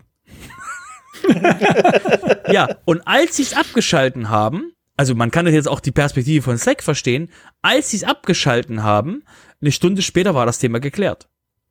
Ja, so kriegt man die Leute auch an, ne? Also ich glaube beim letzten Mal, ich muss mich ja wieder ein, du musst, musst mich ja wieder anmelden, weil du konntest ja nicht einfach sagen so, hallo, ich will meinen Slack-Dings wieder zurückhaben, sondern du musstest im Slack dann sagen, hallo, hier Team einloggen. Und da habe ich gesehen, dass im, ich glaube ich, im WordPress Org Slack hängen gerade 32.000 Menschen. Wow. Ja, wir können froh sein, dass das nicht zu einem Release passiert ist. Ja, das ist ja richtig übel gewesen, das stimmt, ja. ich habe die Plo Moment. und dann fangen Telefonketten an. Oh ja, das ist auf jeden Fall. Ähm, dann müssen sie alle wieder IRC anwerfen und so. Und ähm, ja, wir halten, wir halten fest. Ähm, so, ähm, das ist der Impact von Privacy. Ähm, da, es ist einfach nicht wie früher so Papiertiger und so, sondern wirklich äh, Recht auf Vergessen ist Recht auf Vergessen. Und das ziehen die dir auch durch, weil die Konsequenz davon halt Aua ist für die Leute, die das nicht durchziehen. Ja. Ja, so kommt man an die Leute ran. Stell denen den Service ab, dann melden sie sich schon. Mm, 32.000 Menschen. das ist schon ordentlich, aber dass da wirklich auch keiner einen Kontakt zu Slack hat oder umgekehrt. Das wundert mich jetzt dann schon bei 32.000. Ja, die haben das ja per E-Mail, die haben das per E-Mail gelöst. Die haben dann ah, E-Mail okay. geschrieben. Ah ja, okay. So, ja. so, hey, und wir hätten gerne mal so unseren, also What's up? Ja gut, aber wenn ich, jetzt, wenn ich jetzt bei Slack bin, dann bin ich doch erstmal dann, wir haben ja zwei, Slack mit 32.000 aktiven Usern. Äh, ich schalte den jetzt mal ab, anstatt, ne, ich hätte jetzt gedacht, dann ruft dann einer mal bei, von Slack mal bei Automatic oder bei WordPress oder wo auch immer. Oh ne? cool, du hast eine Telefonnummer von denen. Ja, nee, ja, ich keine Ahnung, sowas gibt's vielleicht heutzutage auch nicht mehr. Ich bin da vielleicht. Nee, das Problem, das Problem ist halt, du musst legen, das ist eine Entität. So, und Slack ist, ähm, und Slack ist auch ein großes Ding und äh, die werden halt sagen, hier, äh, ähm, das sind alle Kontaktmöglichkeiten, die wir zu WordPress haben. Wir fangen jetzt nicht an, ähm, auf der WordPress-Org-Seite nach einem E-Mail-Formular zu suchen. Spoiler, gibt's nicht. Ähm, um halt dort mal uns zu melden und sagen, so, so auf, dann irgendwie über irgendeine so Volunteer-Adresse über, bei WordPress.org rumzustolpern und ähm, da mal ähm, da mal zu gucken, weil die muss überlegen, die Slack-Leute wissen ja nicht, da ist Josepha, da ist diese ganze Person, die kennen die ja nicht. Es geht für die ja nur darum, ja, hier ist ein Slack, wir sollen das Ding löschen. Das Ding ist schon eskaliert. Wir ja, nee, haben alle Eskalationsstufen, die wir haben, ja durch. Klar. Und jetzt brauchen wir Aufmerksamkeit. Ah, okay. Ja, gut. Hätte ja sein können, dass dann, dass man sagt, bei so einem großen Slack, da hat man da vielleicht auch so irgendwie persönlichen Betreuer oder was, aber dann anscheinend wohl nicht. Ähm, Ach so, wo wir jetzt gerade bei Slack sind, da haben wir auch noch eine Kleinigkeit. Ähm, da äh, ist jetzt eine kleine Diskussion entbrannt um einen ähm, privaten Slack-Channel im WordPress-Org-Rahmen. Da geht es nämlich darum, dass es ja ein paar Unternehmen gibt, die Vollzeit-Leute äh, dafür abstellen, an WordPress zu arbeiten. Und für diese Leute, äh, genau für diese Leute, ab zwei und die ab die mindestens 32 Stunden pro Woche an dem Projekt arbeiten, soll es jetzt einen Slack-Channel geben, worunter sich austauschen können. Das ist ja erstmal so nicht das Ding, aber der soll halt privat sein. Und dann ist die Frage halt eben jetzt, jetzt aufgekommen, warum soll er denn bitte überhaupt privat sein? Weil das Problem ist, ähm, dass ein Open-Source-Projekt, wenn möglich, auch komplett äh, transparent sein sollte. Das ist jetzt erstmal die Kritik, die daran ist, die daran ist äh, an dem Channel. Der Channel existiert jetzt erstmal. Die Leute sind erstmal von Jos Josepha Hayden eingeladen worden. Die Unternehmen sollen halt eben ihre Leute melden, die dann da reingehen sollen, ähm, die mit in den Channel sollen. Ähm, ja, aber unter anderem Joste Falk hat da mit reingeschrieben, äh, der so ein bisschen äh, härter drauf ist, was Transparent angeht, Transparenz angeht. Ähm, ja, und dann noch, noch einige andere, die sich dazu gemeldet haben, die von der Idee nicht so ganz überzeugt sind anscheinend. Und auf jeden Fall soll das jetzt erstmal gemacht werden und bis nach der Version, äh, bis nach dem Release von äh, 5.8 erstmal beibehalten werden. Danach schaut man mal weiter. Aber es ist halt sehr, steht halt sehr in der Kritik, weil, wie gesagt, es ist ja ein Open Source Projekt. Ähm, ich möchte ganz kurz mal aus der aus der Realität von ähm, von ähm, also von ich bin wie gesagt jetzt kein ähm, ähm, aktiver ähm, von verschiedenen Teams. Ich habe halt meine eigenen Baustellen da. Ähm, was ich aber weiß, ist, dass die aktuell gibt es einen ganzen Sack voll ähm, DM-Gruppen im WordPress-Org. Mhm. Das heißt, es gibt, es gibt so äh, DM-Gruppen mit so zehn Leuten, mit so fünf bis zehn Leuten über verschiedenste Themen, wo die dann ihre Arbeit koordinieren. Ähm, und äh, wenn es nach mir geht, so ein privater Channel ist das schon ein Gewinn, wenn das so ein bisschen mehr. Also wieder, meine Frage ist eben auch, was ist der, was ist das Goal von dem Thema? Äh, also was ist das Goal von dem, was was da erreicht werden soll? Ähm, ich habe es jetzt auch noch nicht ganz rausgefühlt, was da jetzt genau ähm, was da jetzt genau eben ähm, äh, passieren soll in, den in den Channel. Aber das Problem ist halt wirklich, dass diese, dass diese Flut von DM-Gruppen, ähm, dass damit vielleicht möglicherweise ein bisschen Einhalt gebieten werden kann. Wie gesagt, das ist nur ein Gefühl. Mhm. Ja, auch wenn man die Leute ein bisschen aus diesen unübersichtlichen Direct, Direct Messaging Gruppen irgendwie rausholt, ja, und dann äh, die dann, sag mal, das ist ja schon ein Stück weit, ein Stück weit mehr Transparenz dann als vorher, wenn die vorher immer dann ihre eigenen privaten Grüppchen gemacht haben irgendwie. Aber ja, gut. Das wird erstmal weiter diskutiert. Man kann diskutiert, man kann auch noch fein weiter mitdiskutieren. Den Artikel haben wir auf jeden Fall auch verlinkt. Genau, also ich sehe ja gerade, ähm, einer, äh, der, der, der ähm, äh, Timmy ähm, vom Community, der Community Team Team äh, Rap ist, hat er geschrieben, äh, vom Community Team's pers pers Experience, a private channel to discuss sensitive matters has proven valuable and has replaced multiple DM groups we had previously. So, also gibt's halt, es gibt, es gibt, also es ist nicht so, wir wollen jetzt auf jeden Fall ähm, ähm, äh, das geheim halten, aber ähm, wie gesagt, ich weiß halt aus der, aus der, aus der Praxis, diese, diese DM-Verbünde, die es da, die es da im, im Org-Slack gibt, die sind halt auch nicht lustig. Weil da hast du halt auch so, ähm, so zehn DM-Gruppen, wo du halt drin bist, wo immer wieder unterschiedliche Leute drin sind, was halt, wo, wo du halt ein Channel mit einem Namen ist halt dann viel, schöner. Ja, das, das, das ist ja auch beispielsweise so, wenn man jetzt mal in den deutschen Slack reingeht, in, den deutschen WordPress-Slack, da habe ich immer das Gefühl, da passiert doch gar nicht so viel. Aber äh, bis ich immer mal auf die Idee gekommen bin, natürlich klar, die ganzen Direct Messages. Ich möchte nicht wissen, ich habe, ich persönlich habe schon mehrere äh, private Gruppen und Leute, die ich darüber anschreibe. Und äh, ich denke mal, da geht eigentlich, da geht, glaube ich, die richtige Post ab da. Ne? Also schon deutlich mehr als in den Channels selber. Ja, zum Beispiel im Sofa-Channel. Da ist ganz viel und ihr wisst nichts davon. Moment, den WP Sofa Backstage Channel, den gibt's noch. Also der ist auch noch. Der ist auch öffentlich. Ja. Genau, aber da passiert halt nichts. Und wir haben die Partys in unserem, in unserem eigenen Backstage-Bereich. Also in dem, in dem, wo die coolen Kids sind. Backstage, Backstage. Gut, okay. Ähm, das war's zum Thema Community. Jetzt kommen wir zum Thema Business. Da ist wieder ein bisschen was los. Extendify, wer das nicht kennt, die haben unter anderem ähm, Editor Plus, Redux, Gutenberg Forms, ACF Blogs, Metaslider, Blockslider und Gutenberg Hub Com äh, gebaut. Also äh, ich muss ganz ehrlich sagen, Extendify hat mir vorher auch noch nichts gesagt, aber die haben kräftig eingekauft. Und äh, wie gesagt, also jetzt ist halt Editor Plus dazu gekommen und ja, äh, die machen halt eben alles rund um den Gutenberg-Editor und haben da ziemlich äh, gut zugelegt. Und jetzt haben sie Editor Plus gekauft und ja, ja, ich glaube, dass sie die vorher nicht aufgetaucht, äh, aufgefallen sind, äh, muss sie ja keine grauen Haare bereiten.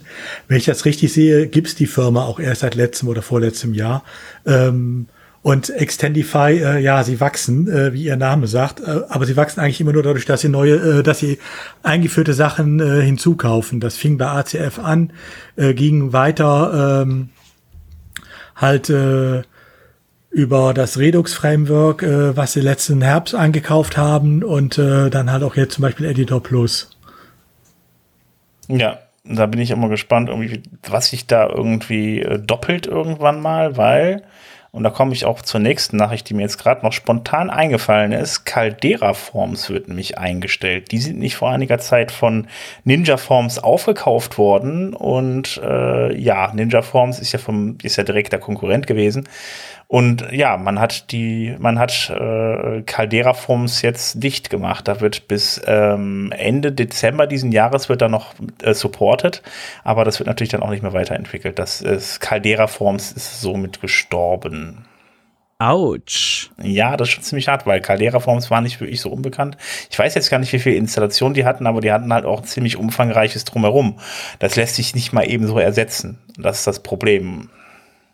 Also was ich mir, was ich mir gerade, also ich versuche gerade auch das, das zu lesen, was da, was da, also wo du das her hast, weil äh, ich erinnere mich noch, als, als dass wir das hier im Sofa, im Sofa hatten, und da haben wir ja extra gesagt, dass die, dass die Leute, die das gekauft haben, die Caldera Forms gekauft haben, haben ja gesagt, dass der Ninja Forms und Caldera Forms haben unterschiedliche Zielgruppen und mhm. aus dem Grund ähm, ist das, bleibt das beides bestehen weil äh, eben es total sinnvoll ist, dass eben die unterschiedlichen Zielgruppen bedient werde, wo ich mir damals schon dachte, äh, das mhm. kann sich vielleicht ändern. Ähm, auf jeden Fall, ja, ist auf jeden Fall ähm, klingt, interessant. Klingt auf jeden Fall ja, nicht so nett. Ich meine, welcher Unternehmenskäufer sagt, ich will nur Marktanteile kaufen und macht die Bude zu? Ähm. Also das sagt ja keiner, äh, sondern selbstverständlich will man das immer kaufen zum Weiterführen und äh, komischerweise merkt man dann nach paar Monaten, es geht nicht. Ja, also das hatten, ich meine, das hatten wir bei uns auch mal äh, hier in der Nähe bei einer Firma, die, die hat Hydraulik gemacht, die war bei uns äh, relativ groß, auch viele Mitarbeiter und die hat man einfach nur aufgekauft, um die direkt danach zuzumachen. Die hatten, die hatten volle Auftragsbücher, aber die hat man einfach danach zugemacht. Das ist halt eben anscheinend wohl Praxis. Also ich weiß nicht, wie es bei Caldera Forms gelaufen ist, aber schön klingt das auf jeden Fall nicht, weil allzu lang ist es nicht her, dass sie, das, äh, dass sie aufgekauft wurden. Nein.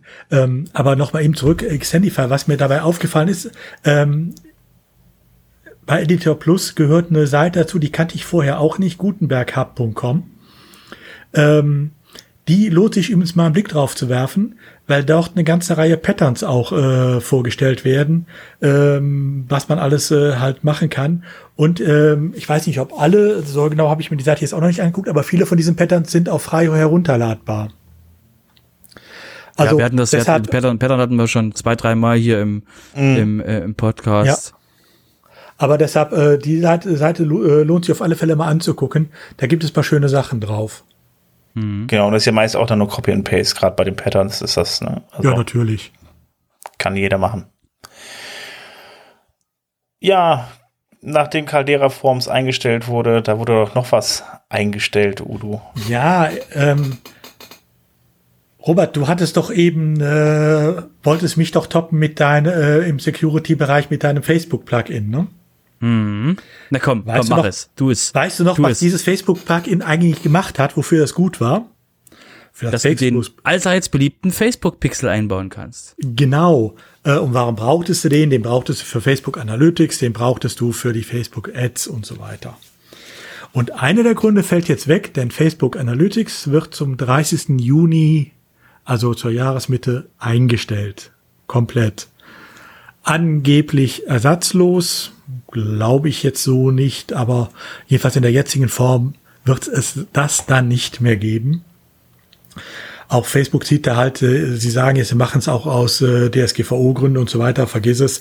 Sie machen es wahrscheinlich eher deshalb, weil äh, Browser wie die, die ganzen Chrome-basierten Browser oder auch äh, der Firefox und so äh, inzwischen alle äh, keine Third-Party-Cookies mehr vernünftig äh, zulassen. Ähm, da wird es sicherlich bei Facebook auch andere Möglichkeiten dann demnächst geben. Aber jedenfalls, wer bisher mit Facebook Analytics gearbeitet hat, und das sind ja einige im Online-Marketing-Bereich, die müssen halt die nächsten drei Monate sehen, wie sie erstens äh, ihre Daten darunter geladen kriegen und zweitens, wie sie Ersatz kriegen oder sich auf was äh, Vernünftiges einstellen. Mamoto. Nee, wie ist das Ding? Matomo. Matomo. Ja, gut. War nah dran, war nah dran. Ist aber was, äh, es hat nicht viel miteinander zu tun, weil Facebook Analytics, da geht es tatsächlich um äh, das Verfolgen von Leuten, äh, um ihnen gezielt auch Werbung auszuspielen. Also von daher äh, habe ich da keine Träne im Auge, wenn das eingestellt wird. Ja. Okay, kommen wir, kommen wir von, äh, äh, kommen wir von Facebook äh, zu WordPress.com. Und zwar ähm, hat WordPress.com ähm, die das Interface von denen aktualisiert, um es mehr, ähm, um es logisch nachvollziehbarer und äh, mehr intuitiv zu machen. Ähm, der Hintergrund ist, dass sie auch haben wollen, dass das WordPress.com sich mehr anfühlt, was eben sonst so ähm, äh, auch in WordPress so normal der Fall ist, um eben da wirklich die Menschen, die so Dokumentation lesen und sowas, ist das einheitlich für die wird. Und deswegen ist es eben so, dass das Interface, ähm, hat man jetzt ein eigenes äh, Color Scheme, kennen wir alle aus WordPress, und eben ansonsten die, das Interface eben ähm, mehr angepasst äh, auf WordPress.com, also auf das WordPress.com Interface mehr angepasst, dass es eben für die Menschen leichter benutzbar ist. Genau. Wundervoll. Ja, und da wir gerade bei WordPress.com waren, noch eine Meldung, die betrifft auch wieder WordPress.com. Ähm, ihr kennt alle Cloudflare, den äh, CDN-Dienst. Ähm, Cloudflare ist jetzt aber nicht nur ein CDN-Dienst, sondern sie haben ja darum herum auch ein ganzes Ökosystem gebaut. Also ähm, und dazu gehört auch zum Beispiel von Cloudflare jetzt äh, eine Web Analytics, also auch Cloudflare äh, misst für äh, Seiten, die die Cloudflare CDN-Dienste nutzen, äh, die Besucherströme. Das wird jetzt auch zukünftig äh, für WordPress.com äh, der Fall sein. Das heißt, es gibt eine Partnerschaft zwischen Cloudflare und äh, Automatic, ähm, wo jetzt die äh, entsprechenden ähm, Cloudflare-Dienste auch äh, für äh, WordPress.com äh, angeboten werden. Das betrifft Analytics, das betrifft die Plattform äh, Automation äh, und noch so paar Sachen mehr. Ähm, kann man gut finden, kann man weniger gut finden.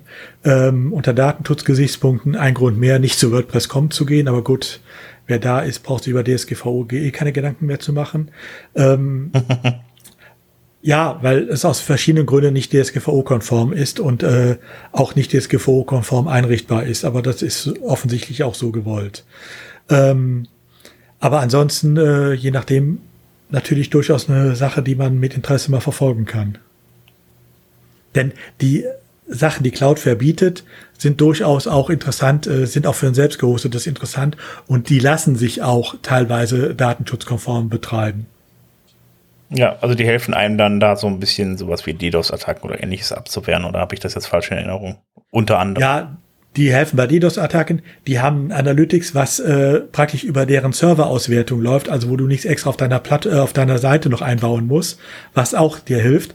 Oder was es von Cloudflare gibt, es gibt so eine Automatic Platform Optimization, ähm, die tatsächlich äh, die ähm, HTML-Seiten wie WordPress sie zusammenbaut, dann nochmal optimieren. Ähm, die sind ja manchmal etwas suboptimal, gerade wenn du da, äh, viele machen es ja nach dem Motto, äh, gibt es doch ein Plugin, was ich noch nicht drauf geworfen habe.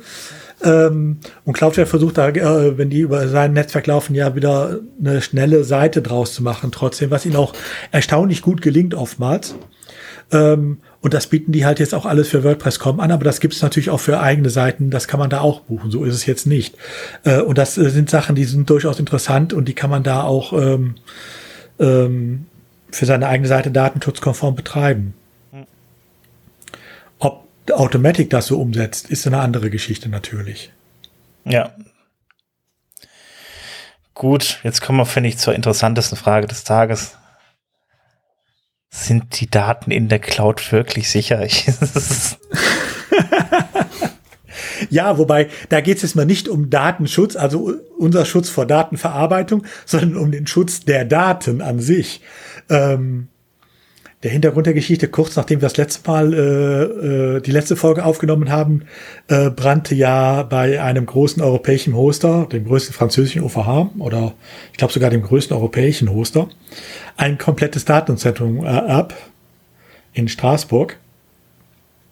Also genau genommen, die haben da vier Datenzentren nebeneinander stehen. Eins äh, brannte komplett ab, ein zweites äh, brannte äh, zu knapp der Hälfte ab und ein drittes wurde beim äh, Löcharbeiten so unter Wasser gesetzt, dass es äh, auch aufgegeben haben und nicht wieder in Betrieb setzen können.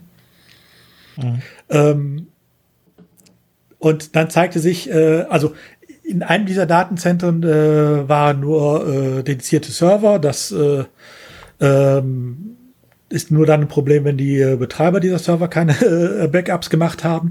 Aber in dem hauptbetroffenen äh, äh, Datencenter Straßburg 2 war wohl auch ein Teil der OVH Cloud. Da gab es Datensicherungen, die lagen im Rechenzentrum Straßburg 1 direkt nebenan, da uns jetzt mit abgebrannt ist. Oh, was? Ja, okay. Ich habe gehört, ganz viele Rust-Spieler haben jetzt keine Spielstände mehr. Ganz viele Rastspieler. Ähm, ein guter Teil des britischen National Health Services ist betroffen. Die Ouch. haben auch ihre Daten da teilweise verloren. Ähm, einige französische Behörden äh, lagen da drauf. Die haben auch jetzt ein Problem. Ähm, also es betrifft äh, sehr viele, weil UVH ja auch durchaus eine Größe war. Übrigens nicht nur eine Größe in Frankreich. Äh, auch hier wurden viele, wurden und werden immer noch viele Webseiten bei UVH gehostet. Ähm, also das ist ja durchaus auch hier eine Größe und in einigen anderen europäischen Ländern auch. Ähm, das ist halt äh, das Problem der Cloud. Ne? Es ja, das ist aber, nicht dran, dass man seine Daten also, vernünftig also, sichern muss. Also das Problem ist ja wirklich, wenn du, also du sagst ja, äh, sicher deine Daten nicht im gleichen, also nicht so, so weit wie möglich weg davon. Eigentlich ist es okay, dass sie das in einem anderen Gebäude gemacht haben es ist halt wirklich jetzt doof, dass das auch mit erwischt wurde. ja, aber das steht das auch Problem direkt nebenan. Ist halt, ähm, also OVH sagt, es gibt, wir haben vier Rechenzentren in Straßburg. Äh, OVH äh, Straßburg 1, das ist das ursprüngliche Gebäude. Ähm, das ist, wo auch viele ähm, Bilder jetzt durch die Welt gingen. Das ist nämlich einfach eine zentrale Stromversorgung und Netzanbindung. Und drum sind sehr viele einfach äh, Container, in die man die Computer reingeschraubt hat und die man dann aufeinander gesetzt hat. Ähm, Daneben gab es dann äh, Straßburg 2, das ist das, was jetzt abgebrannt ist ähm, Holsteiner Bauweise. Und dann gibt es äh, Straßburg 3, das ist das, was jetzt abgesoffen ist durch die Löcharbeiten. Und es gibt Straßburg 4. Und alle vier stehen im Endeffekt direkt nebeneinander. Ah. Also das als vier Rechenzentren zu, äh, zu bezeichnen, kann man natürlich machen aus Marketinggründen. Aber ob das dann wirklich vier Rechenzentren sind, äh, wenn die so nah beieinander stehen, dass ein Feuer auch noch übergreift und die äh, Feuerwehr auch nicht sagen kann, ich lösche nur das eine Haus und das andere kriegt nichts ab, äh, sei jetzt mal dahingestellt. Ne? Machen wir ein Loch in die Wand, dann haben wir zwei Rechnerzentren. Das ist super. Das ist so. Ja, ne? Jetzt, ja, aber das ist so. Ich meine, die Frage ist ja eigentlich letzten Endes, finde ich, also ich habe Cloud immer so verstanden, dass eine Cloud halt eben über die, über das Internet einigermaßen verteiltes Netzwerk ist, dass man überall so ein paar Server stehen hat, wo man dann irgendwo überall so ein bisschen seine Daten hat. Irgendwie das, das waren auch diese CDNs, die halt eben dann schneller ausliefern liefern konnten und so weiter. Das war für mich eine Cloud. Das war der, der Unterschied zu dem, dass ich sagen konnte, ich habe da eine Web, da, ich habe da einen Webserver oder ich habe da einen Server stehen oder so. Nee, das sollte halt eben wirklich dann verteilt sein irgendwie. Das ist vom Prinzip ist das aber nichts anderes als ein Shared Hosting irgendwie äh, mit, einem, mit, einem, mit einem Backup auf einem, einem, einem mit einem Katastrophenbackup im Haus nebenan. Also das ist für mich ja, keine, also, also das ist schwierig. Grundlegend, grundlegend Cloud ist nur der Computer einer anderen Person. Äh, erstmal um das, um diesen alten IT-Witz ähm, äh, mal wieder aufleben zu lassen, dass die Cloud quasi einfach nur die eines anderes, eines andere Person Computer ist. Ähm, du kannst das machen. Das Problem ist nur mit der Verteilung von Daten musst du auch die Daten halt doppelt vorhalten und solange wir nicht den Pied Piper ähm, ähm, Algorithmus zum ähm, Komprimieren von Dingen haben, ne, weiß nicht, ob euch, einige von euch Silicon Valley als Serie kennen, solange wir das nicht haben, ähm, hast du mit jeder äh, zusätzlichen Speicherung von Daten ähm, brauchst du mehr Geld. Es gibt zum Beispiel jetzt die, die großen, die großen, also die richtig großen Hoster der Welt. Äh, wenn du richtig viel Geld ausgibst, dann bekommst, dann bekommst du zum Beispiel bei dem einen Hoster äh, Multi-Zone-Hosting. Und das heißt, dass deine Daten in mehr als einer Zone liegen. Ähm, also mehr als einem Rechenzentrum, mehr als einer äh, Infrastruktur. Und das ist aber alles was, was du, wo du halt extra bezahlen musst. Und das ist halt wiederum was, wo du halt keine Lust drauf hast. Und das Schöne, was er auch ähm, OVH geschrieben hat, ist ja, dass ähm, ab jetzt alle ihre Pakete Backup inkludiert haben, weil sie gemerkt haben, dass eine Menge Leute dachten, dass Cloud ist gleich Backup. Und dass man das eben extra kaufen muss und das extra auch eben bezahlen muss, das war halt bei vielen jetzt nicht so präsent. Das Problem ist einfach, das Problem ist einfach mal das Wort Cloud. Das Cloud ist nicht kein geschützter Begriff, kann jeder dann sagen.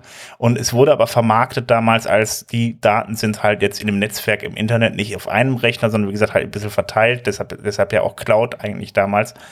Ähm, aber das hat sich halt einfach, das, das hat der Begriff ist nicht geschützt und jeder benutzt es halt eben für irgendwas, was im Internet steht. Und ja gut, das, das war natürlich am Ende dann, klar, dann kommt halt dein Witz dann zum Tragen nach dem Motto, Cloud ist der Computer eines anderen Menschen, das ist richtig, ja.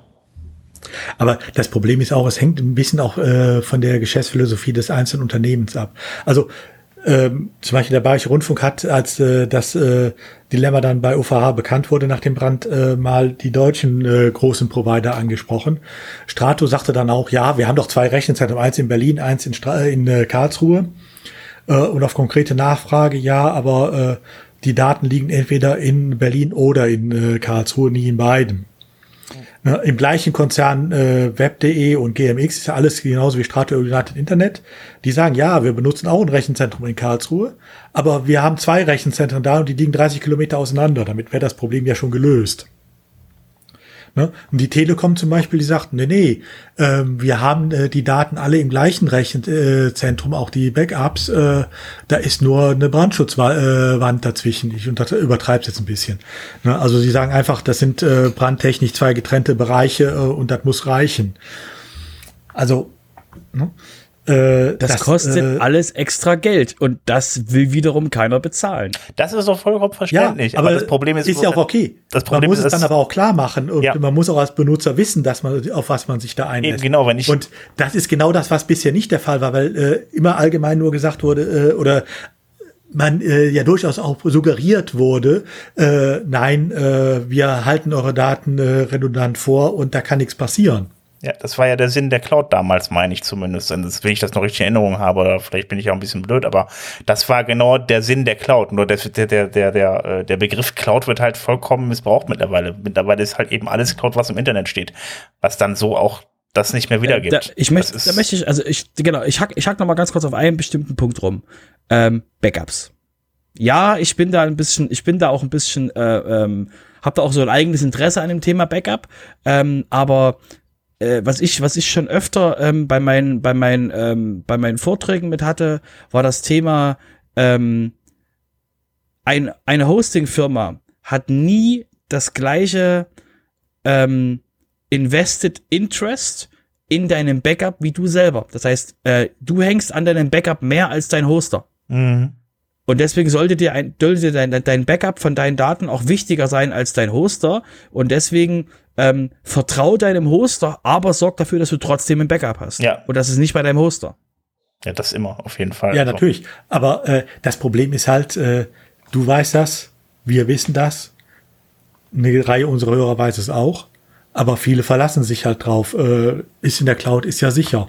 Und mhm. das ist genau, ähm, das ist ja, diese, äh, dieser Fehlvorstellung ist ja auch nie entgegengetreten worden durch die Cloud-Anbieter, weil es ja für sie sprach. Mhm. Ne? Das war ja einer der Gründe, weswegen die immer sagten, äh, kommt zu uns, wir sind schneller, wir sind sicherer äh, und äh, dann ist es auch egal, dass wir teurer sind.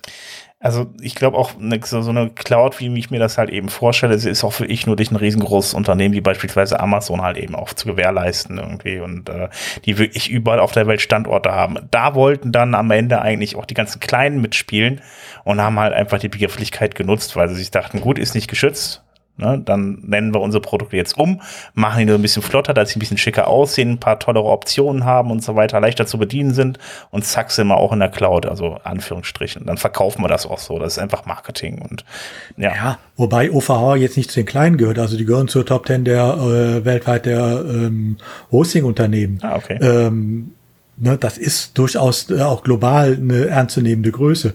Aber auch da ist dann halt immer die Frage, ja, es muss finanziert werden und äh, wenn man Kampfpreise macht, äh, kann man sowas nicht erwarten. Ne? Ja, das ist klar. Das ist richtig. Problem ist, alle anderen machen Kampfpreise. äh, wie gesagt, der, der, der Punkt ist eben auch bei, auch bei Amazon. Wenn du, wenn du dir bei Amazon eine Umgebung holst, also, ne, du holst dir bei Amazon EC2, das ist, das ist so ein Ding, wie du, ich hätte, hätte gerne mal einen Server irgendwo hingestellt, das ist eine EC2-Instanz. Ähm, und die buchst du dir in ein bestimmtes Datencenter. Ähm, da ist meines Wissens nach auch kein automatisches Backup mit dran. Ähm, bin, wie gesagt, bin ich mir nicht 100% sicher, aber äh, du kriegst auch einen dedizierten Bereich irgendwo in, in, in, einem, in, einem, in der Welt. Das heißt, ähm, du bist halt nicht in allen Datensendern gleichzeitig, sondern du, bist, du suchst dir ein bestimmtes Datensender raus, zum Beispiel Frankfurt, und dann bist du in dem Frankfurter Datensender und nirgendwo anders. Hm. Ja, gut. Also, wie gesagt, also ich erwarte einfach, wenn ich einen Server miete, dann weiß ich auch, ich habe einen Server, der steht irgendwie in Frankfurt im Rechenzentrum, das ist klar. Ähm, das ist für mich ein Unterschied. Oder ein Webspace oder was auch immer. Oder Shared Hosting oder sowas äh, kann ich auch gut nachvollziehen. Aber wie gesagt. Du informierst dich halt, was du, was du genau kriegst. Und das ist halt ja. eben, und das ist eben genau der Punkt, mit Konten, die, mit Konten, die, äh, die Cloud-Hoster eben werben.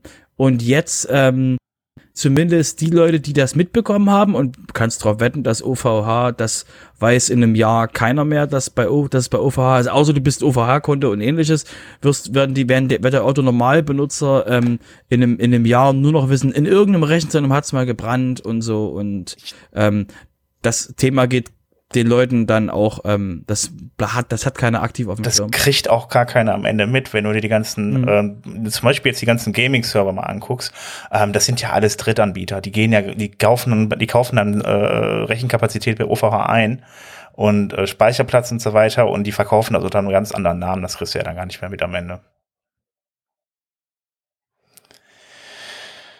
Gut, ähm, ja, Thema Business beendet. Jetzt kommen wir zum Recht. Udo, was hast du uns denn wieder Schönes mitgebracht aus dem Welt der Rechtsverdreher? Aus der Welt. Auch die, diesmal habe ich nur ein paar kleine Themen, die auch kaum einen interessieren können. Es geht nur um Cookies, Mailchimp und ähm, ja, oh solche Kleinigkeiten. Ich geh mal kurz was essen. Nein, also wir können es kurz machen. Ähm, das Dilemma mit den Cookies seit letztem Jahr, seit dem Urteilen von äh, des EuGHs und äh, des BGHs äh, äh, in der äh, Planet 49, äh, in dem Planet 49 Rechtsstreit, das kennen wir ja, äh, das war ja auch hier schon öfter Thema. Seitdem haben wir ja überall diese schönen Cookie-Banner, die jeden von uns nerven. Ähm, und das Problem, was wir ja die ganze Zeit haben, ist, dass der BGH dann, um europarechtskonform zu bleiben, in das deutsche Telemediengesetz etwas reingelesen hat, was da so gar nicht drin steht, ähm, aber äh, er es praktisch gegen den eigenen Wortlaut auslegen musste, damit äh, es überhaupt äh, funktioniert. Also das, was er da gemacht hat, das war juristisch nicht hochrecht, das war halt Spalterei en gros, aber es ging halt nicht anders. Äh, und so genau weiß ja bis heute eigentlich keiner ein paar Stellen, wie funktioniert das jetzt, wie äh, kriegen wir, äh, wo ist die Grenze? Ähm, das kann man natürlich jetzt jahrelang austesten mit Gerichtsurteilen. Der Gesetzgeber hat dann doch ein Einsehen gehabt und hat gesagt, wir regeln das jetzt. Und es gibt jetzt ähm, ein Entwurf äh, für ein Telekommunikations-Telemedien-Datenschutzgesetz, TTDSG. Also nicht TTKG, was wir noch aus der Jugendzeit kennen. Wie? Telekommunikations-Telemedien-Datenschutzgesetz. Ach, wie schön kurz. Also allein an diesem Wortungetüm merkt man, es ist ein mit heißer Nadel geschustertes neues Gesetz, aber wir, es wird uns noch viel Freude bereiten. Das soll auch noch äh, im Alltempo äh, in dieser Wahlperiode, also vor der Bundestagswahl im September, äh, durch die Gremien ähm, wenn ihr diesen Podcast hört, ist wahrscheinlich die erste Lesung im ähm, Deutschen Bundestag schon gelaufen. Die soll nämlich morgen Abend, also Donnerstagabend, Donnerstagabend in der Nacht erfolgen. Äh, da gibt's eine etwas längere Sitzung im äh, Deutschen Bundestag, um so ein paar Sachen anzuschieben. Und da ist auch die erste Lesung äh, dieses Gesetzes drin. Damit ist es noch nicht beschlossen. Dann kommen ja noch die Ausschussbrandung und so weiter. Ähm, was im Einzelnen drin steht, denke ich mal, brauchen wir uns heute auch nicht drüber zu unterhalten, weil da werden, werden noch genug Änderungen erfolgen. Ähm, da haben schon genug Änderungsbedarf angekündigt. Ähm, was aber wohl sich abzeichnet, was auch in dem jetzigen Entwurf schon drin ist, ähm, viele Cookie-Banner, die wir heute haben, äh, ihr kennt die alle, ne? Dieser schöne große Button, allem zustimmen und äh, irgendwo äh, mit Schnitzeljagd nur äh, Kenntnissen nur entdeckbar, äh, ich will das nicht. Ähm, das wird äh, so nicht mehr gehen. Also diesen Dark Patterns sagt man da durchaus den Kampf an. Mhm. Ähm, ob das vernünftig gemacht ist. Gut, habe ich jetzt bisher noch ein bisschen meine Zweifel, aber ich sag mal, darüber unterhalten wir uns dann, wenn es denn absehbar ist, wie es endgültig ist, dann machen wir mal eine etwas längere Folge zu dem Thema auch. Können wir Julia Reda mal einladen, oder? ja, machen wir mal eine Themenfolge. ähm, aber wie gesagt, äh, das wird diesen Sommer noch anstehen, auf alle Fälle. Ähm, und es wird auch, das ist absehbar, für einige Cookie-Banner durchaus wieder Änderungsbedarf geben. Bin gespannt, ob das dann einfacher wird abzulehnen. Ich spring mal ganz kurz rein, weil der, weil der Udo gerade so ein schönes Thema aufgemacht hat. Und zwar, ähm, ich packe euch mal in die Show Notes ein Spiel, was ihr unbedingt mal ähm, euch angucken müsst. Was ist das, das ist ein Browserspiel. Und zwar ähm, nennt sich das Ding der Cookie Consent ähm, Speedrun. Und ähm, und zwar ist die Aufgabe ist es ähm, von diesem von diesem ähm, von von dieser Webseite ist für euch, dass ihr ähm, alle also die alle Cookies ablehnt. Und ähm, die machen quasi Dark Pattern und ähnliches. Es ist wunderschön, es ist wirklich mal witzig. So, so eine Minute oder so braucht ihr oder zwei Minuten maximal.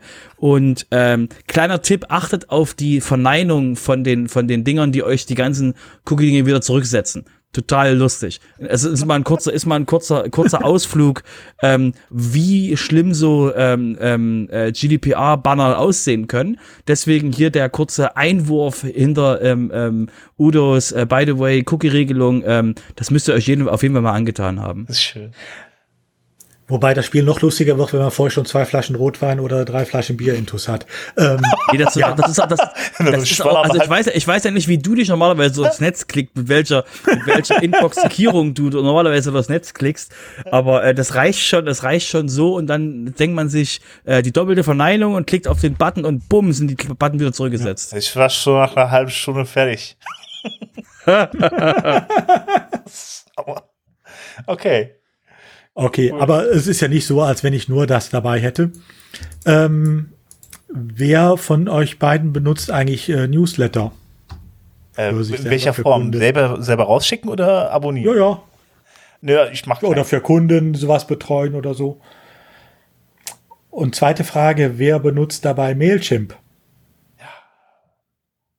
Wahrscheinlich viele. Da kriegst da du immer, da kriegst du immer so, da kriegst du immer so ein, so ein komisches, so ein komisches Zucken im Auge, wenn ich dich auf Mailchimp anspreche. Deswegen habe ich mir abgewöhnt, das zu benutzen. Also ich habe es nie benutzt, aber das würde ich auch nicht. Also ich muss jetzt fairerweise dazu sagen, äh, unsere Newsletter hier laufen im Moment auch noch alle über die Mailchimp.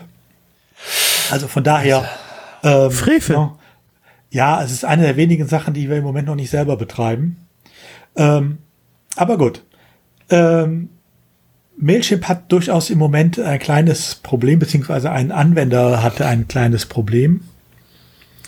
Und zwar mit der bayerischen Datenschutzaufsicht, die ja sonst eigentlich äh, sehr äh, zurückhaltend ist. Aber ähm, die haben tatsächlich in einem Unternehmen untersagt, also was heißt ein Unternehmen?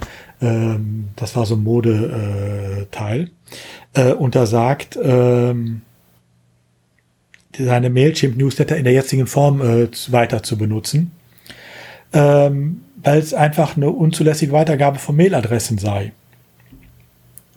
So, das lassen wir jetzt wirken. Und wenn sich jetzt bei den Hörern, die Mailchimp benutzen, das werden ja einige sein, äh, der Adrenalinspiegel langsam wieder senkt, muss man sagen. Es ist nicht so schlimm, wie ich es gerade erzählt habe. Denn, ja, ne? ähm, denn, ähm, was war passiert? Ähm, ich meine, Mailchimp sitzt halt in den USA. Sie sitzen auch nur in den USA. Es war ja Zwischendurch sah es ja mal so aus, als wenn es auch äh, eine irische Niederlassung geben würde, aber Tatsache ist, äh, die äh, ganzen Anspielungen darauf, die es schon auf der Seite gab, wo auch teilweise schon irische Adressen drin standen, die sind ja alle wieder verschwunden. Ähm, und dann habe ich natürlich ein Problem, wie kann ich diese Daten äh, und auch Mailadressen sind personenbezogene Daten nach Amerika transferieren. Das kann ich noch über äh, die Standardvertragsklauseln, aber ich muss natürlich eine vernünftige ähm, äh, Risikoanalyse machen und äh, äh, gucken, welche Folgen hat das, äh, wenn ich das mache. Ähm, da macht es ja auch einen Unterschied. Gebe ich zum Beispiel auch die Namen mit drüber, erlaube ich die Möglichkeit, äh, von Mailadressen, die anonym sind, also irgendeine dahergelaufene Gmail-Adresse oder sowas, oder will ich Adressen haben, wo ich auch immer weiß, wer dahinter steckt? Mache ich irgendwie äh, ein unverfängliches Portal oder habe ich ein Portal mit äh, Themen, die zum Beispiel ein Problem geben würden, wenn rauskommt, dass ich mich damit äh, dafür interessiere, wenn ich das nächste Mal in die USA einreise?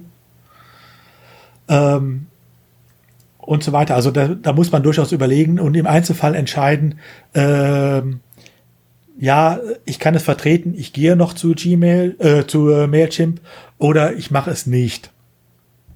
Und äh, das kann in vielen Fällen durchaus dazu auslaufen, äh, dazu rauskommen, dass man sagt, Mailchimp ist für mich kein Problem. Ich sehe es ja bei uns auch. Ne? Wir sind auch noch bei Mailchimp und das nicht mit schlechtem Gewissen. Ähm, einfach, äh, weil wir anonyme Anmeldung gestatten. Du musst nur eine E-Mail-Adresse angeben und äh, ob du da jetzt deine richtige angibst oder so eine Wegwerfadresse, die eine Zeit lang, das ist dein Problem. Kannst du machen, wie du willst, wird auch nicht nachkontrolliert. Mehr wollen wir nicht haben und wir haben mehr oder weniger allgemeine äh, Themen drauf, wenn auch juristische Themen. Aber, ne, aber ihr stellt euch vor, wir würden sowas betreiben mit ganz engen Gebieten, ähm, die durchaus auch für ähm, andere Leute interessant sind. Das fängt an bei politischen Themen, geht weiter über einige Gesundheitsthemen vielleicht, die eine Einreise in die USA verhindern würden oder sonst was. Ne? Da könnte man das zum Beispiel dann nicht mehr machen. Und diese Entscheidung, diese Risikoanalyse, ähm, die muss tatsächlich jeder, äh, der einen US-Dienst äh, in Anspruch noch nimmt, tatsächlich auch machen. Und das muss er auch dokumentieren. Und genau das ist hier nicht erfolgt. Das heißt, ähm, dieses Unternehmen hat halt einfach gemacht, hat einfach die äh, Newsletter-Funktion von Mailchimp genutzt, hat sich seines Newsletters und seiner Webseite erfreut. Und dann kamen die bösen äh, Spielverderber von der äh, bayerischen äh, Datenschutzbehörde und haben gesagt, nee, das geht so nicht. Gut, es war jetzt in dem Fall, es hat kein Bußgeld gegeben, sondern nur eine entsprechende Belehrung und äh, das Ärgernis ist abgestellt worden und gut ist. Aber äh, es zeigt auch, man muss da tatsächlich, äh, man darf äh, nicht darauf vertrauen, äh, dass es einfach schon so gemacht werden kann, sondern man muss es tatsächlich in jedem Einzelfall ähm, klären und muss da auch äh, entsprechend äh, tatsächlich auch dokumentieren, dass man das, äh, dass man sich dazu Gedanken gemacht hat und warum man diesen amerikanischen Dienst in Anspruch nimmt. Da hat nicht unbedingt der einzelne User drauf Anspruch, also auch hier, ne, es war eine Userin, die äh, äh, sagte, wieso geht meine Adresse nach äh, in die USA und erklär mir das mal und bla bla und er hat da nicht drauf geantwortet. Dann hat sie sich bei der Datenschutzbehörde beschwert äh, und die Bereichslandesdatenschutzaussicht hat dann gesagt, nee, nee, also ne, wir klären da zwar intern ab, aber du bist mal ruhig, User. Ähm, aber es kann halt auch da Probleme geben. Deshalb, wer sowas benutzt, bitte auch eine vernünftige Risikoanalyse machen und einfach mit ein paar Stichworten festlegen, warum äh, das so gemacht wird ich empfehle auch immer, es wirklich zu, zu machen und nicht darauf zu vertrauen, dass man das noch machen kann, wenn die Anfrage kommt. Denn wenn die Anfrage kommt, äh, dann geht euer Adrenalinspiegel auch zuerst mal hoch und dann seid ihr froh, wenn ihr sowas schon habt stellt sich mir jetzt mal die Frage, wie viel, sag ich mal, also allein schon bei, bei den Parteien, wie viel davon Mailchimp benutzen. Also äh, das ist ja schon, ich meine, überhaupt schon eine politische Gesinnung irgendwie, die dann einfach rübergesendet wird in die USA, finde ich relativ schwierig. Gut, mhm. okay, wenn ich jetzt dann. Äh, Und jetzt verstärken wir das Ganze mal. Ich stell dir vor, es ist nicht äh, eine, äh, äh, ich sag mir jetzt mal, äh, äh, eine der Mainstream-Parteien äh, wie äh, die Union, die SPD, die Grünen, sondern es sind zum Beispiel die Grünen oder irgend, äh, andere extremere Parteien noch auf äh, beiden Seiten. Ähm, da ist das durchaus ein Problem. Ja, oder wenn ja. ich mein Newsletter. Ähm, abonniere den Newsletter der Linken. Ich weiß nicht, wo die, aber wenn das über Mailchimp läuft, das und das würde da entsprechend abgefragt, das könnte durchaus ein Einreisehindernis werden. Und das soll's ja, das ist ja nicht Sinn der Sache. Äh, ich wollte schon gerade sagen, bei den USA ist Kindergeld ja schon sozialistisch. Also wenn du dann in der Linken bist, dann ist schon äh, ja und Krankenversicherung ist ja auch sozialistisch, stimmt ja genau. Boah, hart, ja, stimmt. Ne? Oder du bist in irgendeinem Selbsthilfeforum äh, für irgendwelche ansteckenden Krankheiten. Ey, das stimmt. Da musst du ja noch nicht mal selber drin sein, weil du es hast, sondern es kann ja einfach sein, dass du einen, äh, einen Familienangehörigen oder einen Freund hast, der es heißt, und du äh, hast da mal äh, dich umgehört und hast dich auf so eine Mailliste setzen lassen. Das ja. könnte ja schon reichen. Ne? Ja. Und das sind dann Sachen, da muss man dann in der Tat auch mal äh, überlegen. Und das sind jetzt nur Beispiele, die mir jetzt so auf Anhieb einfallen. Ne? Das ganze Thema gibt's auch in anderen Bereichen. Ja, nun gut.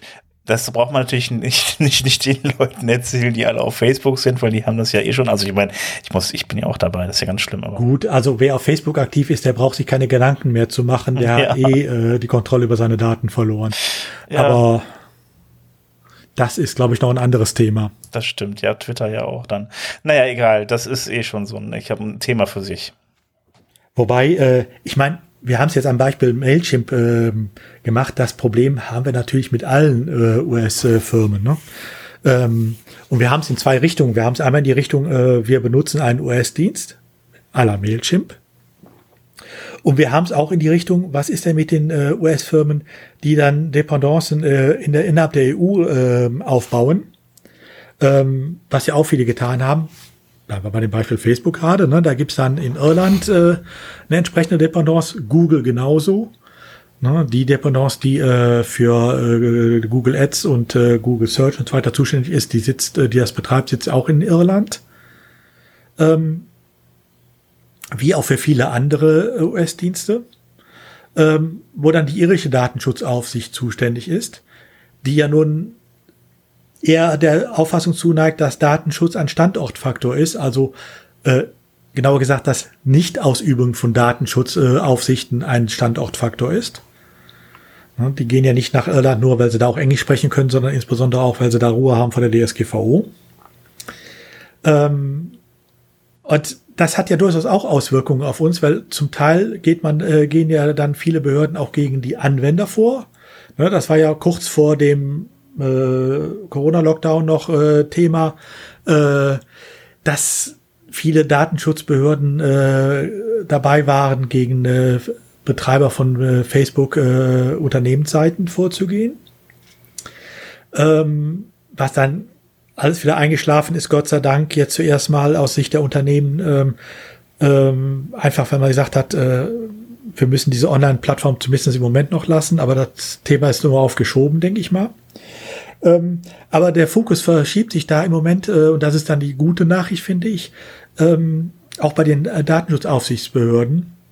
Und zum Beispiel der Bundesdatenschutzauf, äh, Bundesdatenschutzbeauftragte ähm, geht inzwischen auch äh, die irische Datenschutzaufsicht frontal an und beschwert sich darüber, dass die de facto keine äh, vernünftige, äh, effektive Aufsicht führen und äh, auch noch mit falschen Aussagen Nebelkerzen werfen. Ähm,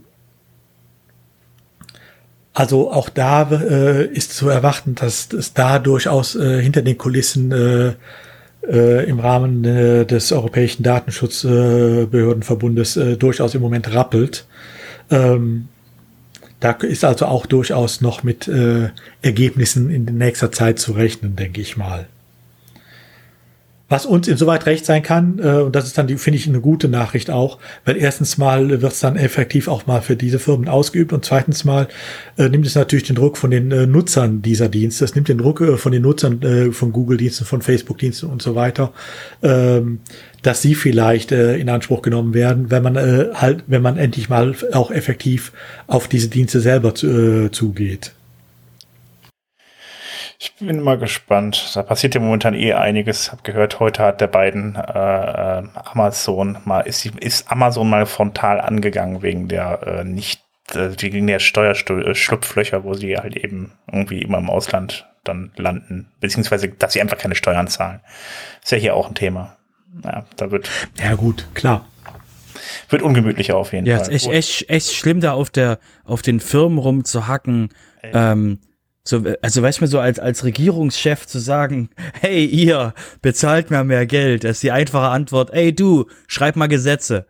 ja, ja, das stimmt. Ich meine, genau. es ist das Recht äh, der Regierung äh, oder der entsprechenden Mehrheiten äh, im äh, jeweiligen Parlament äh, entsprechende Gesetze zu machen. Ähm, und es ist das Recht jedes Bürgers und jedes Unternehmers, äh, die Schlupflöcher in den Gesetzen auszunutzen. Also deshalb, man kann auf den Unternehmen rumhacken. Ich finde es auch manches nicht gut, wie sie es machen. Das mag sein.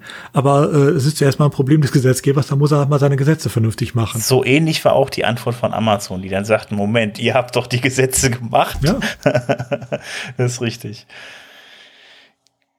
Gut, ähm, wo wir den USA sind, Udo, da hast du auch noch was zum Thema Datenschutzaufsicht. Ja gut, das ist, was wir gerade schon sagten. Das Ach war so. äh, gerade schon das Thema, äh, dass halt äh, dem ähm, Bundesdatenschutzbeauftragten äh, die Hutschnur wohl jetzt gerissen ist und er auch ziemlich undiplomatisch, und das meine ich jetzt durchaus positiv, mal Klartext geredet hat. Ah, okay, dann habe ich das gerade durcheinander geworfen. Ne? Also auch da ist wohl äh, zu erwarten, dass da der Druck auch auf die äh, US-Firmen wirklich sich erhöht, äh, was auch dazu führt, dass die Nutzer äh, hier, äh, ich sag mal, nicht so sehr demnächst mehr in diesem Druck drinstehen, äh, sondern vielleicht dann irgendwann auch äh, wieder Dienste hier haben, die man dann gefahrloser nutzen kann, als es jetzt der Fall ist. Ja, ich möchte nur mal, nur noch mal kurz die, die, die, die Begeisterung der Leute, die das gerade anhören, ein bisschen, bisschen bremsen. Das ist der Bundesdatenschutzbeauftragte, der das gesagt hat. Wir wissen alle, was der für eine Macht hat. und ähm, genau, ich wollte es nur noch mal in Raum geworfen werden, bevor jetzt Leute hier in Euphorie ausbrechen und, die, und, die, und den Sekt kalt stellen. Ähm, besten ähm, noch nicht kalt stellen ich würde es gar nicht so negativ sehen. Erstens mal ist es immer noch die Stimme, äh, mit der die Datenschutzbehörden äh, im Rahmen äh, der Europäischen Datenschutzkonferenz äh, sprechen. Ähm, da hat er durchaus äh, seine Stimme.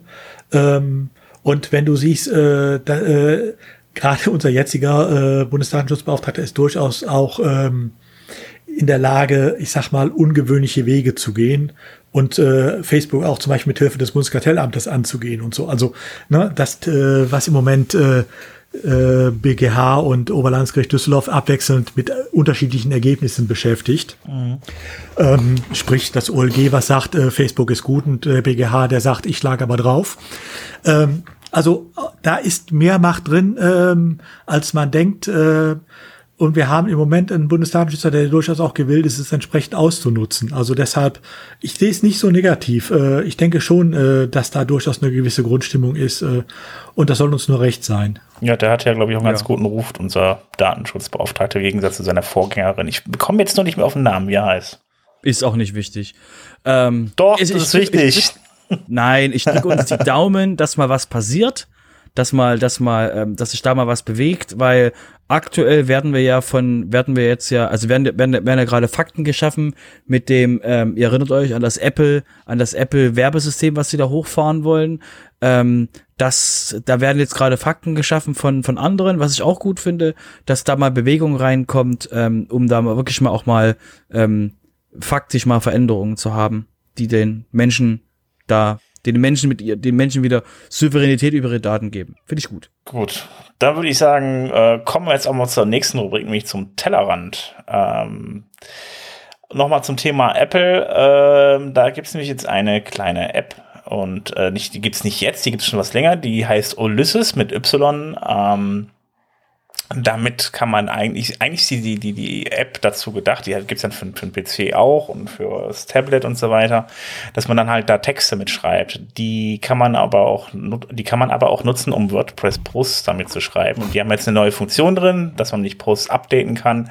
Äh, man kann also über die App halt eben äh, Posts anlegen, äh, die veröffentlichen, ähm, entsprechende Kategorien einstellen und die ganzen Einstellungen, die man sonst dazu machen kann. Ähm, die Posts, ich habe das heute ausprobiert. Ähm, die kann man auch, die werden dann auch wirklich dann in Gutenberg angelegt und nicht nur in dem Texteditor, sondern auch wirklich als einzelne Blöcke. Also ein Bild ist halt ein Bildblock und so weiter. Also wirklich schon ganz gut gemacht und ja, jetzt kann man die halt eben auch die Posts, die man gemacht hat, die Sachen, die man da, ähm, die man geschrieben hat in seinen Artikel, die kann man dann, wenn man sie speichert, halt auch nochmal updaten. Dann werden die, wird der, wird der Post auf der Webseite halt auch, ähm, ja, abgedatet. Und das geht halt nicht nur für WordPress kommen, sondern das gibt es auch für ein eigens selbst gehostetes WordPress. Kommen wir mal zu einem ganz anderen Thema, was wir hier noch nie behandelt haben in letzter Zeit, Progressive Web Apps. Ähm, auch da gibt es wieder ein paar Neuerungen. Ähm, zum einen mal haben wir ja bisher die PWAs meistens unter dem Gesichtspunkt gesehen, wie komme ich auf das Handy unserer Besucher. Ähm, dass es nicht nur um Handys geht, äh, sondern auch zum Beispiel um die ganzen Windows-PCs. Ähm, das zeigt äh, Microsoft jetzt. Äh, es ist bisher ja schon so, dass äh, wenn ich eine entsprechende Webseite im äh, äh, Microsoft Edge aufrufe, mir angezeigt wird, sie ist installierbar. Ähm, und äh, sie dann auch installiert und äh, ganz normal auch in die äh, Anwendungsmenü, Anwendung des Menüs mit hereinnimmt. Äh, das wird sich sogar noch was verbessern. Und äh, Microsoft hat jetzt auch angekündigt, dass sie mit einem der nächsten Updates, die es für äh, Windows geben wird, diese Progressive Web Apps noch mehr nach außen wie native äh, Windows-Applikationen äh, erscheinen lässt. Das heißt, ähm, PWAs werden auch immer mehr eine Möglichkeit, äh, auf den Computern, äh, auf den Notebooks äh, und so weiter zu erscheinen äh, und sich da fest zu verankern. Also ein Grund mehr, äh, sich um PWAs äh, zu kümmern. Das funktioniert nach wie vor nicht vernünftig im Apple-Universum, ich weiß, aber ähm, ich denke mal, jenseits äh, äh, der Tech- und äh, Designer-Szene ähm, ist ja nach wie vor der Windows-Rechner doch eher der Standard. Äh, und auf die ganzen ähm, Desktops äh, kann man gut draufkommen und äh, da macht es vielleicht dann doch manchmal den Unterschied, ob man nur äh, einen Klick hat, um auf einer bestimmten Seite oder in einem bestimmten Shop oder einen sonstigen Dienstleister zu sein, oder ob man zuerst mal eine Webseite aufrufen muss. Ähm, also deshalb, äh, Microsoft geht diesen Weg ganz extrem jetzt äh, auch. Ähm, lohnt sich also auch deswegen im äh, Blick zu halten. Ähm, parallel dazu hat Google angekündigt, die äh, Installations, äh, das Installationsinterface, äh, was ich als Benutzer sehe, äh, wo mir dann angezeigt wird, diese Webseite ist auch als PWA äh, äh, verfügbar. Ich glaube, nebenher steht da drauf, äh, auf dem Dashboard nur äh, installieren, äh, irgendwie so, äh, und dann kann man draufklicken und so weiter. Die wird von äh, Google jetzt wohl überarbeitet. Ähm, und wird sich demnächst dann auch etwas äh, schöner ansehen lassen und auch eher zum Installieren motivieren als die bisherige. Ähm, wer es mal ausprobieren will, wie es demnächst aussieht, ähm, der kann es machen mit einem äh, Chrome ab Chrome 90. Da muss er den entsprechenden ähm, äh, die entsprechenden Einstellungsfleck äh, setzen. Ähm, und äh, kann äh, sieht es dann zum Beispiel schon bei der Twitter-App. Also da ist es äh, als äh, Referenz mal äh, ausprobiert worden. Ähm, sieht wirklich auch ansprechend aus als bisher und ist auch nicht mehr so leicht zu übersehen. Also auch das ein Grund, äh, warum man durchaus PWAs für seine Seiten ähm, im Auge halten sollte. So, und dann habe ich noch eine dritte PWA-Meldung. Ähm, wenn ich jetzt auf Clickbait auswähle, würde ich sagen, deine PWA wird im ab August nicht mehr funktionieren. Bist du aber ähm, nicht, finde ich gut.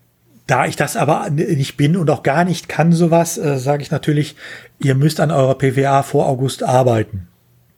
Hintergrund der Geschichte. Äh, eine der Vorteile, die äh, PWAs gegenüber normalen Webseiten haben, ist ja, dass sie auch im Offline-Modus funktionieren. Also wenn sie äh, auf einem Handy eine PWA nutzt, egal ob die installiert ist übrigens oder ob er die äh, dazugehörige Webseite im Browser aufruft, dann werden bestimmte Seiten ja auch im äh, auf der ähm, äh, Handy gespeichert und sind nach wie vor auch äh, abrufbar und äh, können äh, auch eine Interaktion zugänglich, wenn ihr gerade keinen Netzempfang habt. Ähm, das ist von vielen bisher stiefmütterlich äh, implementiert worden, auch von einigen der gängigen PWA-Plugins, die es im äh, äh, WordPress-Verzeichnis gibt. Ähm, da zieht jetzt äh, Chromium äh, die Daumenschrauben an und zeigt die ab August nicht mehr als installierbar an. Das betrifft dann übrigens auch genauso neben dem Chrome-Browser den Edge-Browser, ähm, weil das für alle Chromium-basierten Browser dann so sein wird. Ähm, das ist jetzt nicht weiter tragisch, ähm, weil es ist ja noch Zeit genug dazu. Und wenn ihr wissen wollt, ob eure äh, PWA, davon, eure Webseite äh, davon betroffen ist, wenn ihr da eine PWA-Funktionalität drauf habt, geht mal einfach in Lighthouse, werft die äh, Seite da rein und guckt mal, ob, die, ob eine entsprechende Fehlermeldung kommt. Weil die zeigen das auch jetzt schon als Fehler an, so dass ihr noch genug Zeit habt, äh, das entsprechend anzupassen. So, und damit ist der Werbeblock für PWAs zu Ende. Ja, ich habe noch, ich habe noch eine, eine, eine kleine, also so ein, so ein mal ein Blickwinkel äh, auf das auf das Thema. Und zwar geht's um das Thema: Müssen denn ähm, Developer ähm, der Community, also Communities anbieten.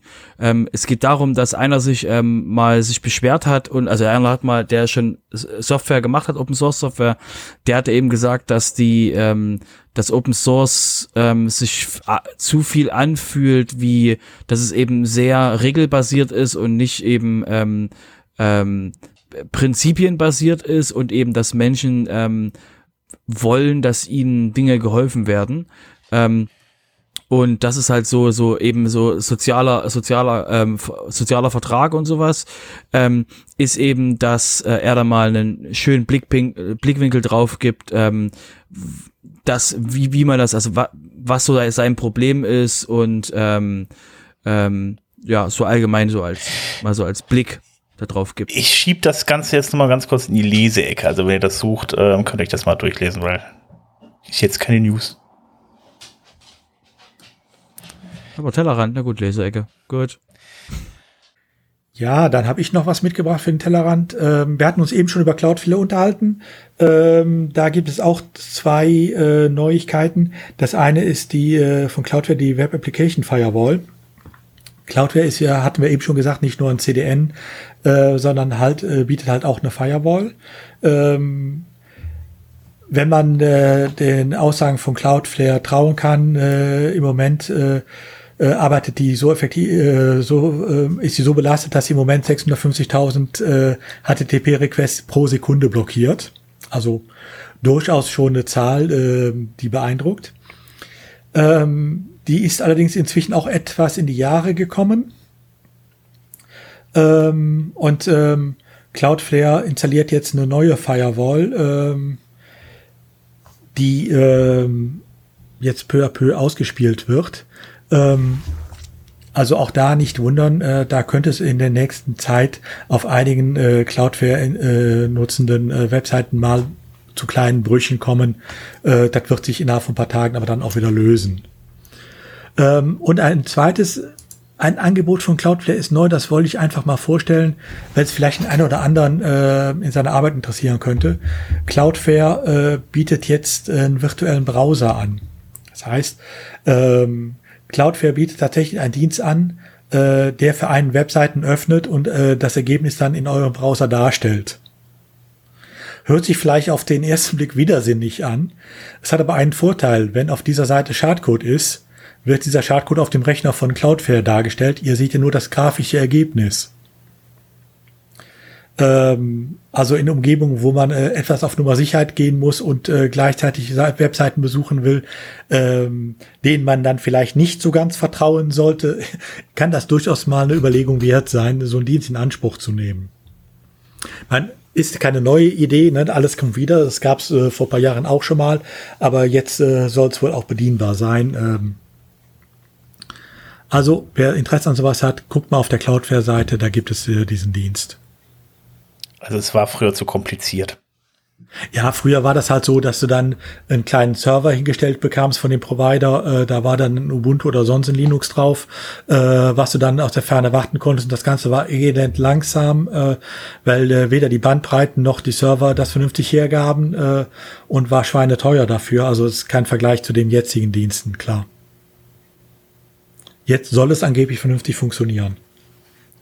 Das ist schön, dann sollte ich das, dann gucke ich mir das auch nochmal an.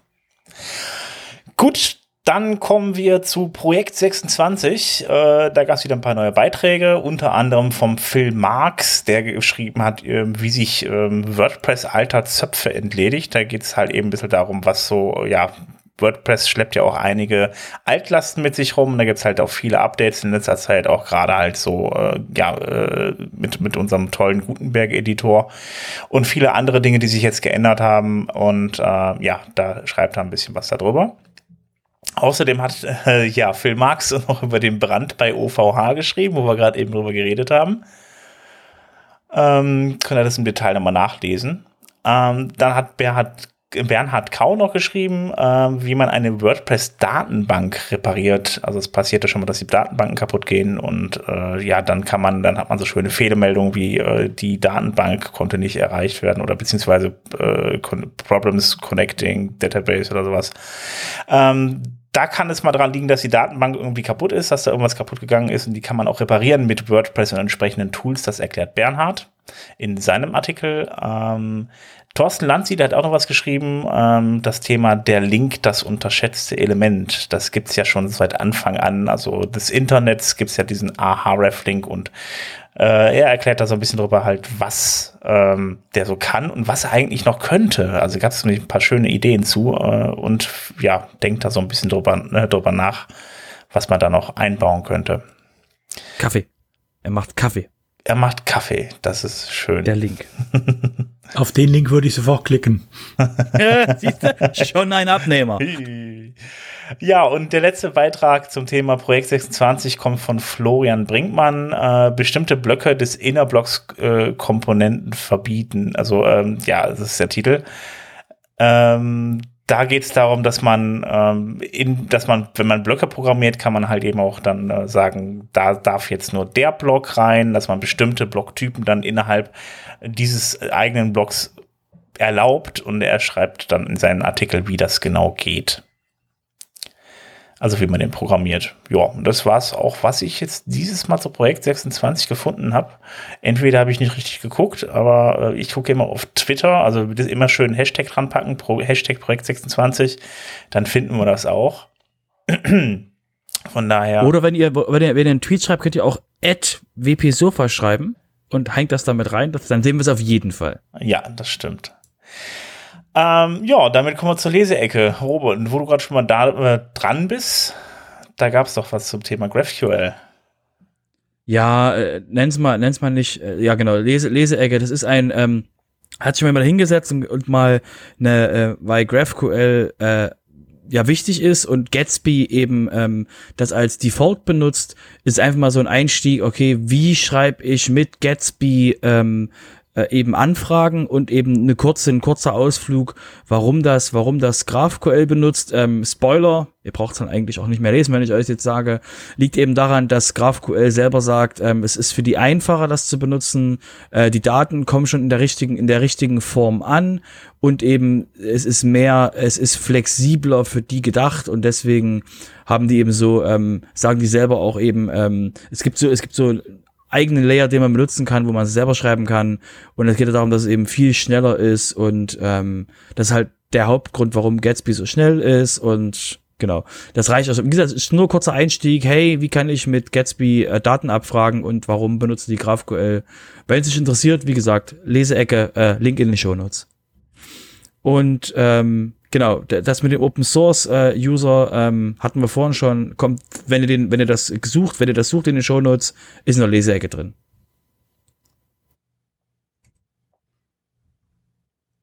Udo, Side Performance.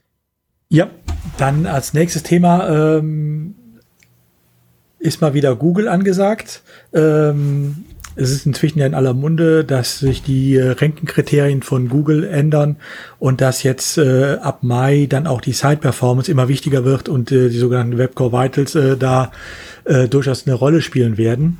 Wer sich dazu genauer informieren will, und das denke ich mal, sollte jeder Website-Betreiber, ja, ähm, für den gibt es zwei Möglichkeiten. Die sinnvollere Möglichkeit äh, und die angenehmere ist sicherlich mal bei den diversen WordPress-Meetups hier in Deutschland vorbeizuschauen, bei denen gerade Phil Marx unterwegs ist. Ähm, ah.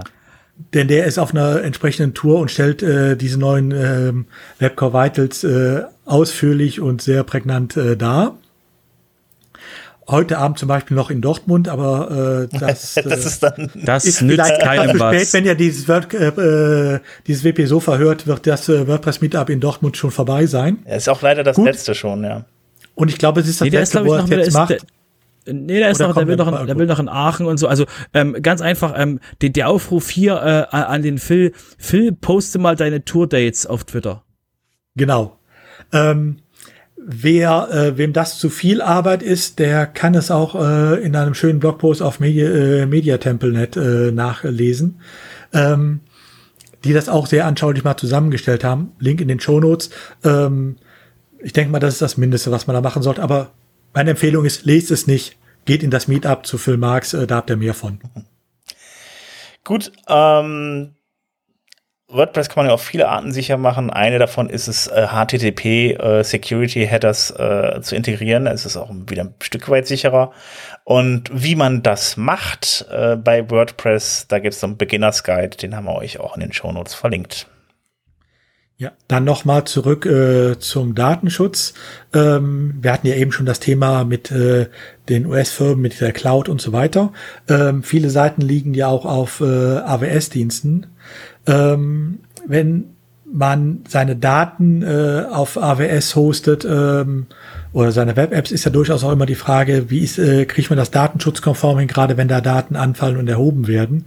Ähm, da gibt es von äh, Pavel Urbanek, einem tschechischen Entwickler, eine sehr gute Übersicht, how to improve uh, GDPR compliance for Web Apps using uh, AWS. Ähm, die verlinken wir euch auch ähm, wo er durchaus äh, kritisch, aber äh, auch praktisch äh, äh, mit praktischen Lösungen versehen äh, zeigt, wie man äh, seine äh, Daten äh, so auf äh, AWS sichern kann, dass es datenschutzkonform ist. Gut, ähm, unter dem äh, Titel So You Want to Make uh, you want to make black, äh, boah, ich hab's gleich. So you want to make block patterns. Also ähm, das ist ein Artikel, da geht es darum, wie man, äh, ja, was Block Patterns sind, wie die aufgebaut sind, die so ein bisschen erklären, wer noch nicht weiß, was es ist, wie die funktionieren. Ähm, ja, den Artikel haben wir, uns, haben wir euch auch verlinkt. Ähm, ja, für alle, die da noch, die das noch nicht wirklich durchsteigen, einfach mal reinschauen, ist relativ übersichtlich. Ja, dann eine Anforderung, die inzwischen ja wohl immer häufiger auftaucht, ist, äh, ich möchte auf der Webseite äh, einen Bereich haben nur für meine Kunden. Wie kann ich so ein Kundenportal oder so einen Kundenbereich umsetzen? Da gibt es auf Beginner einen ähm, sehr äh, anschaulichen äh, Artikel zu, wie man sowas aufbauen kann. Ähm, lesenswert. Ähm ja, dann haben wir noch einen Artikel, ähm, How to Add, also das, ich sag mal, ich sage jetzt den Titel nicht. Auf jeden Fall geht es darum, dass die, die, ähm, äh, wie man Hover-Effekte mit Bildern machen kann. Da gibt es noch einen schönen Artikel zu, auf, als auf Englisch und äh, ja, haben wir euch auch verlinkt. Ein weiterer Betri äh, Artikel, den wir euch verlinken, äh, äh, geht um Menüs. Wie baue ich vernünftig Menüs auf, äh, dass sie vernünftig funktionieren auch. Ähm, also wie kriege ich äh, macht es Sinn, sowas als Hoover zu machen, macht es Sinn, sowas als Klick zu machen, äh, einfach diese Designfragen mal erklärt werden. Ähm, Link in den Show Notes. Und dann haben wir noch ähm, einen Artikel, der beschreibt, wie man Custom, äh, die Custom Taxonomies in Gutenberg äh, perfekt darstellen kann. Also, ne, wer das noch nicht gemacht hat, schaut da mal rein. Ja, perfekt ist auch so ein, so ein sehr äh, abs absolutes Wort. Ja, das ist die Wahrheit. ja, dann eine Frage, die immer wieder aufkommt, äh, oder ein Problem, was immer wieder aufkommt, äh, sind Login-Fragen. Ne? Also äh, ich kann mich auf meine Webseite nicht mehr einloggen. Äh, aus, das kann die verschiedensten Gründe haben und ich glaube, jeder von uns hat das Problem schon mal gehabt. Ähm, so die sieben gängigsten äh, Issues, die es da gibt, äh, ist auf dem Elegant Themes äh, Blog äh, mal ähm, zusammengefasst, sind da zusammengefasst worden und äh, mit einer Lösung versehen worden. Link auch da in den Show Notes. Gut, ähm, und wer schon immer mal wissen sollte, warum man React-Komponenten anstatt HTML benutzen sollte, den haben wir auch noch was verlinkt. Da wird mal erklärt, wie, äh, ja, wie das funktioniert mit dem React und äh, ja, warum man React benutzen sollte anstatt normalem HTML. Ja, Und eben hatten wir ja schon den Werbeblock für die äh, Progressive Web Apps. Äh, den mache ich jetzt gerade noch mal ganz kurz auf. Einer der Bestandteile, äh, der Hauptbestandteile der Progressive Web Apps sind ja die sogenannten Service Worker. Wenn ihr mal wissen wollt, was ihr damit alles anstellen könnt, weit über das, äh, was wir im Moment nutzen äh, oder was uns eigentlich im Kopf nur vorschwebt, äh, für den diesen ähm, Artikel auf der Liste Part äh, sehr interessant, äh, wo das mal äh, nach dem jetzigen Stand der Technik dargestellt wird. Auch da der Link in den Show Notes. Ich sehe schon, der Udo ist ein kleiner PWA-Fanboy. Ach, merkt man das? Hat der hat schon Vorträge zu dem Thema gemacht? Ja, ich werde mich mal damit auch mal auseinandersetzen. Das klingt auf jeden Fall spannend. Also mal ein bisschen mehr. Ich habe mal kurz reingeschaut, aber noch nicht wirklich mal was programmiert da. Der Gut. Udo macht Vorträge, da kannst du dich einfach reinsetzen. Da mache ich das mal. Setze ich mich mal da so äh, virtuell rein. Ähm, ja, wir haben dann noch was gefunden zum Thema, ein Artikel zum Thema CSS-Generatoren. Ähm, das sind so diese Dinge, wo man so Buttons generieren kann äh, oder Schatten oder sowas. Das ist ja halt immer ein bisschen auch umständlich, das irgendwie alles im Code zu machen, sich dann zu denken, wie es aussehen könnte. Also hat man da ein paar schöne Schieberegler, äh, die schiebt man ein bisschen hin und her, gibt irgendwelche Zahlen an und dann könnt ihr direkt sehen, was daraus wird. Das sind diese CSS-Generatoren. Das ist eine ganze Auflistung von unterschiedlichen, Genera von unterschiedlichen Generatoren. Außerdem von derselben Seite kommen noch CSS Auditing Tools. Das sind die Tools, die euch helfen, halt eben, die sagen, pass auf, das ist jetzt aber unperformant, äh, da sind irgendwelche Sachen doppelt drin und so weiter. Die analysieren den Code, die gucken, wie schnell das geladen wird und so weiter. Also da gibt es ein paar Tools, die euch dabei helfen, euer CSS besser zu machen. Äh, ja, schaut da mal rein. Und wenn ich hier schon als PWA-Fanboy geoutet werde, schiebe ich auch noch einen nach. Oh. Äh, auf betterprogramming.pub äh, ist ein Artikel erschienen, sehr lesenswert, äh, The Progressive Web App Guide uh, You have been looking for. Untertitel Convert your, äh, konvertiere deine alte langweilige Webseite in eine PWA. Ähm, wo einfach äh, auch mal dargestellt wird, äh, was ist sinnvoll, was kann ich machen, was muss ich machen, äh, um das Ganze äh, äh, vernünftig hinzukriegen. Gut, wo wir vorhin das Thema GraphQL und REST API hatten, äh, da gibt es einen schönen Artikel noch, ähm, der beschäftigt sich äh, mit, äh, der heißt halt vom Prinzip her, der ist schon äh, GraphQL versus REST. Und ähm, ich mache einen kleinen Spoiler am Ende. Äh, die Antwort ist, es kommt drauf an. Ne? Also was, was soll man wann, was, was soll man wann einsetzen? Ähm, aber wer GraphQL noch nicht kennt, äh, ich finde es echt spannend, weil man da wirklich mal gezielt Sachen abrufen kann. Guckt da mal rein und ähm, ja, man, man, kann das halt eben, also ich erkläre es anders mal. Lest euch den Artikel durch. Ist aber sehr spannend auf jeden Fall. Für alle, die Frontend-Developer sind. Dann äh, ein ganz anderes Thema, äh, Suchmaschinenoptimierung. Ähm, neben der normalen, äh, den normalen Standard-Suchmaschinenoptimierungsthemen gibt es ja auch noch äh, die, den weiten Bereich des äh, Semantik-SEO, äh, also wo es tatsächlich auch darum geht, wie kann ich Inhalte erfassen als Suchmaschine, wie kann ich sie der Suchmaschine auch so präsentieren, dass sie sie entsprechend erfasst. Ähm, da gibt es einen sehr schönen äh, Einführungsartikel, äh, What is Semantic SEO, äh, auf GoFish Digital. Äh, auch den äh, verlinken wir euch. Okay. Gut, ähm, dann haben wir noch hier, ja, wir haben die, die Podcasts mal getrennt von der Leseecke, damit sind wir mit der Leseecke durch. Jetzt kommen wir in die Hörecke, praktisch äh, die Podcast-Liste. Ähm, wir haben zunächst zwei Podcasts äh, von WordPress.org, zwei Folgen, einmal zum Thema, äh, ja, wie die, die, die Vergangenheit, die Zukunft und die Gegenwart von WordPress aussieht. Ähm, hört sich für mich jetzt gerade so ein bisschen nach der, der, der State of the World Rede an von Matt Mullenweg. Ähm, naja, auf jeden Fall wird da ein bisschen drüber gesprochen. Außerdem ähm, erklärt sie im weiteren Podcast nochmal so ein bisschen, wie WordPress sich so im Laufe der Zeit verbessert. Ähm, dann gibt es noch einen weiteren Podcast. Ich gucke gerade mal ganz kurz. Ähm, ach, das ist auch ein, ah, wieder das, wieder das WP Briefing, das ist der Podcast dazu. Das waren jetzt die zwei Folgen davor auch. Ähm, und da geht es dann noch mal einmal ein, da gibt es dann noch mal einen Talk äh, zum Thema äh, Full-Site-Editing äh, mit Matthias Ventura. Und äh, ja, da können wir ein bisschen mal reinhören, was da so mit dem Full-Site-Editing gerade so der Stand ist. Ähm, ja, dann hätte ich noch was von dem Working Draft Podcast und da geht, äh, da geht es um das Testen mit Angular. Also wer da in Angular irgendwie was machen will und dann auch noch sein Code ein wenig testen will, äh, sodass er dann in Zukunft auch äh, ja bisschen besser läuft, beziehungsweise auch stabiler läuft. Äh, der sollte mal da reinhören. Ja, und das waren die Podcast-Folgen für diese Woche. Kommen wir, würde ich sagen, zu den Events, wa? Jo. Ähm, da als erstes, was wir haben, ist für euch der ähm, GoDaddy Pro Event.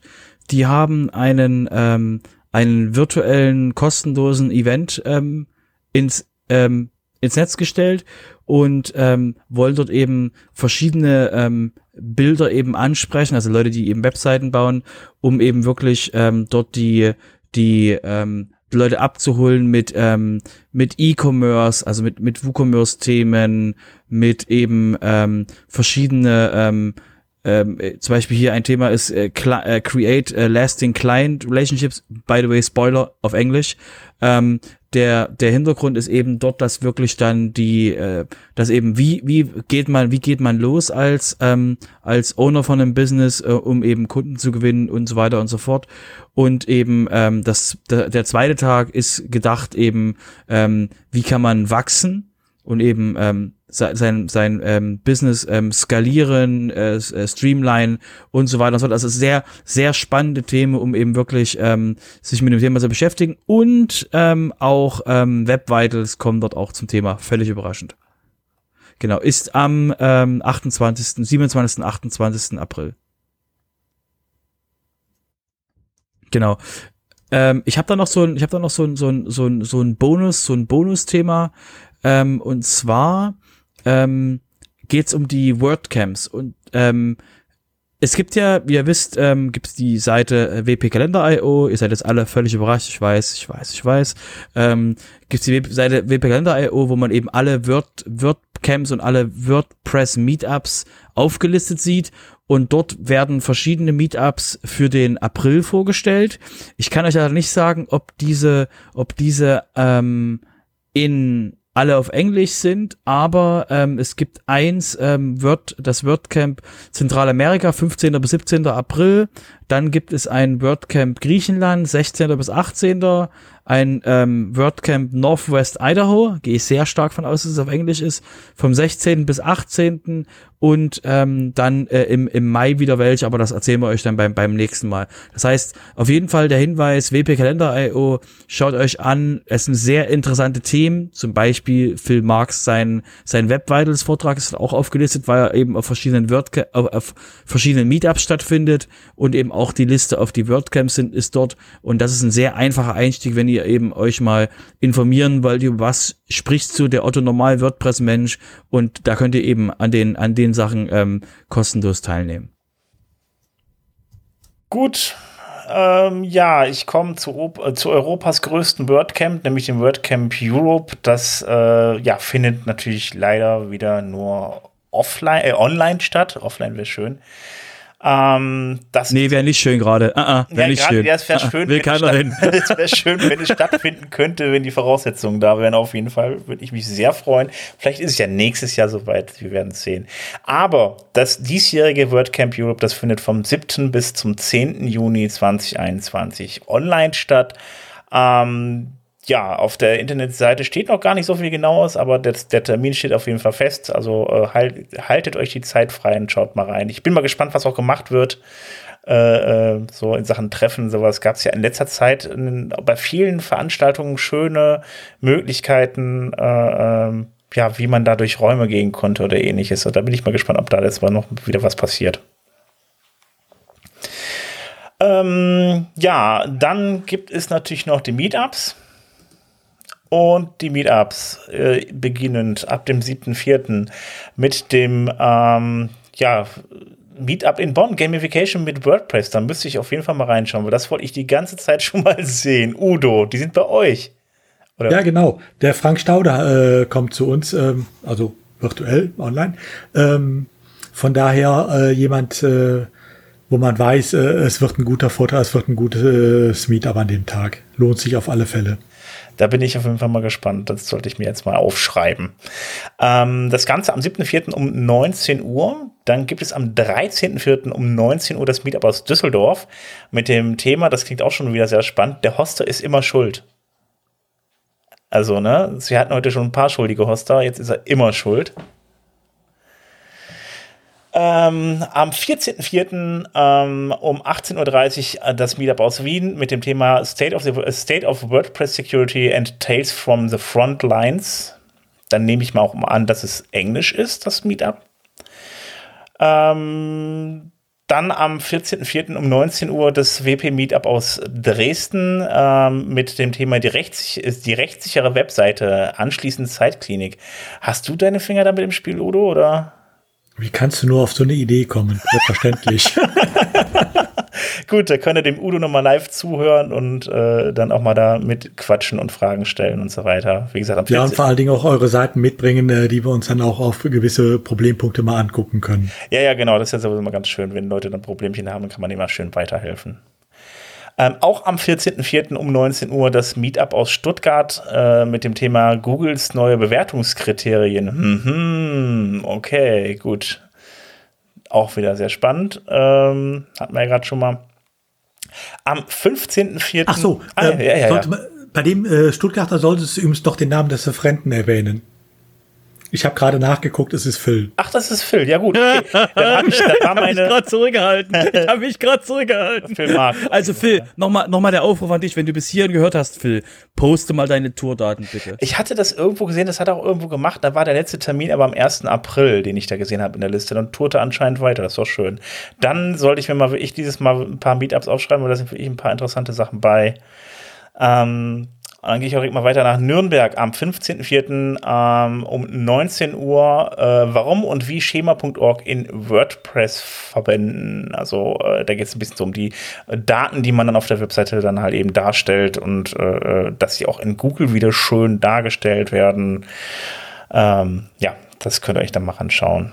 Ähm, am nur noch das am 20.04. das Meetup in Mannheim. Aber das ist ja noch ein bisschen hin. Aber wer weiß, wann ihr den Podcast hört. Ja, und das glaube ich auch noch kein Thema, ne? Genau. So. Ähm, das war's. Dann wären wir durch für heute. Ja, war, war doch kurz. Und wir haben die zwei Stunden geknackt. Ist ja irre, ich freue mich so. Ähm, gut, dann mache ich mich mal bald mal ans Schneiden, dann kann ich mir den ganzen Kram nochmal anhören, den wir gerade geredet haben. Und äh, ich würde sagen, also ja, äh, Bis die Tage, macht's gut. Wir hören uns. Bis dann. Ciao. Bis dann. Tschüss.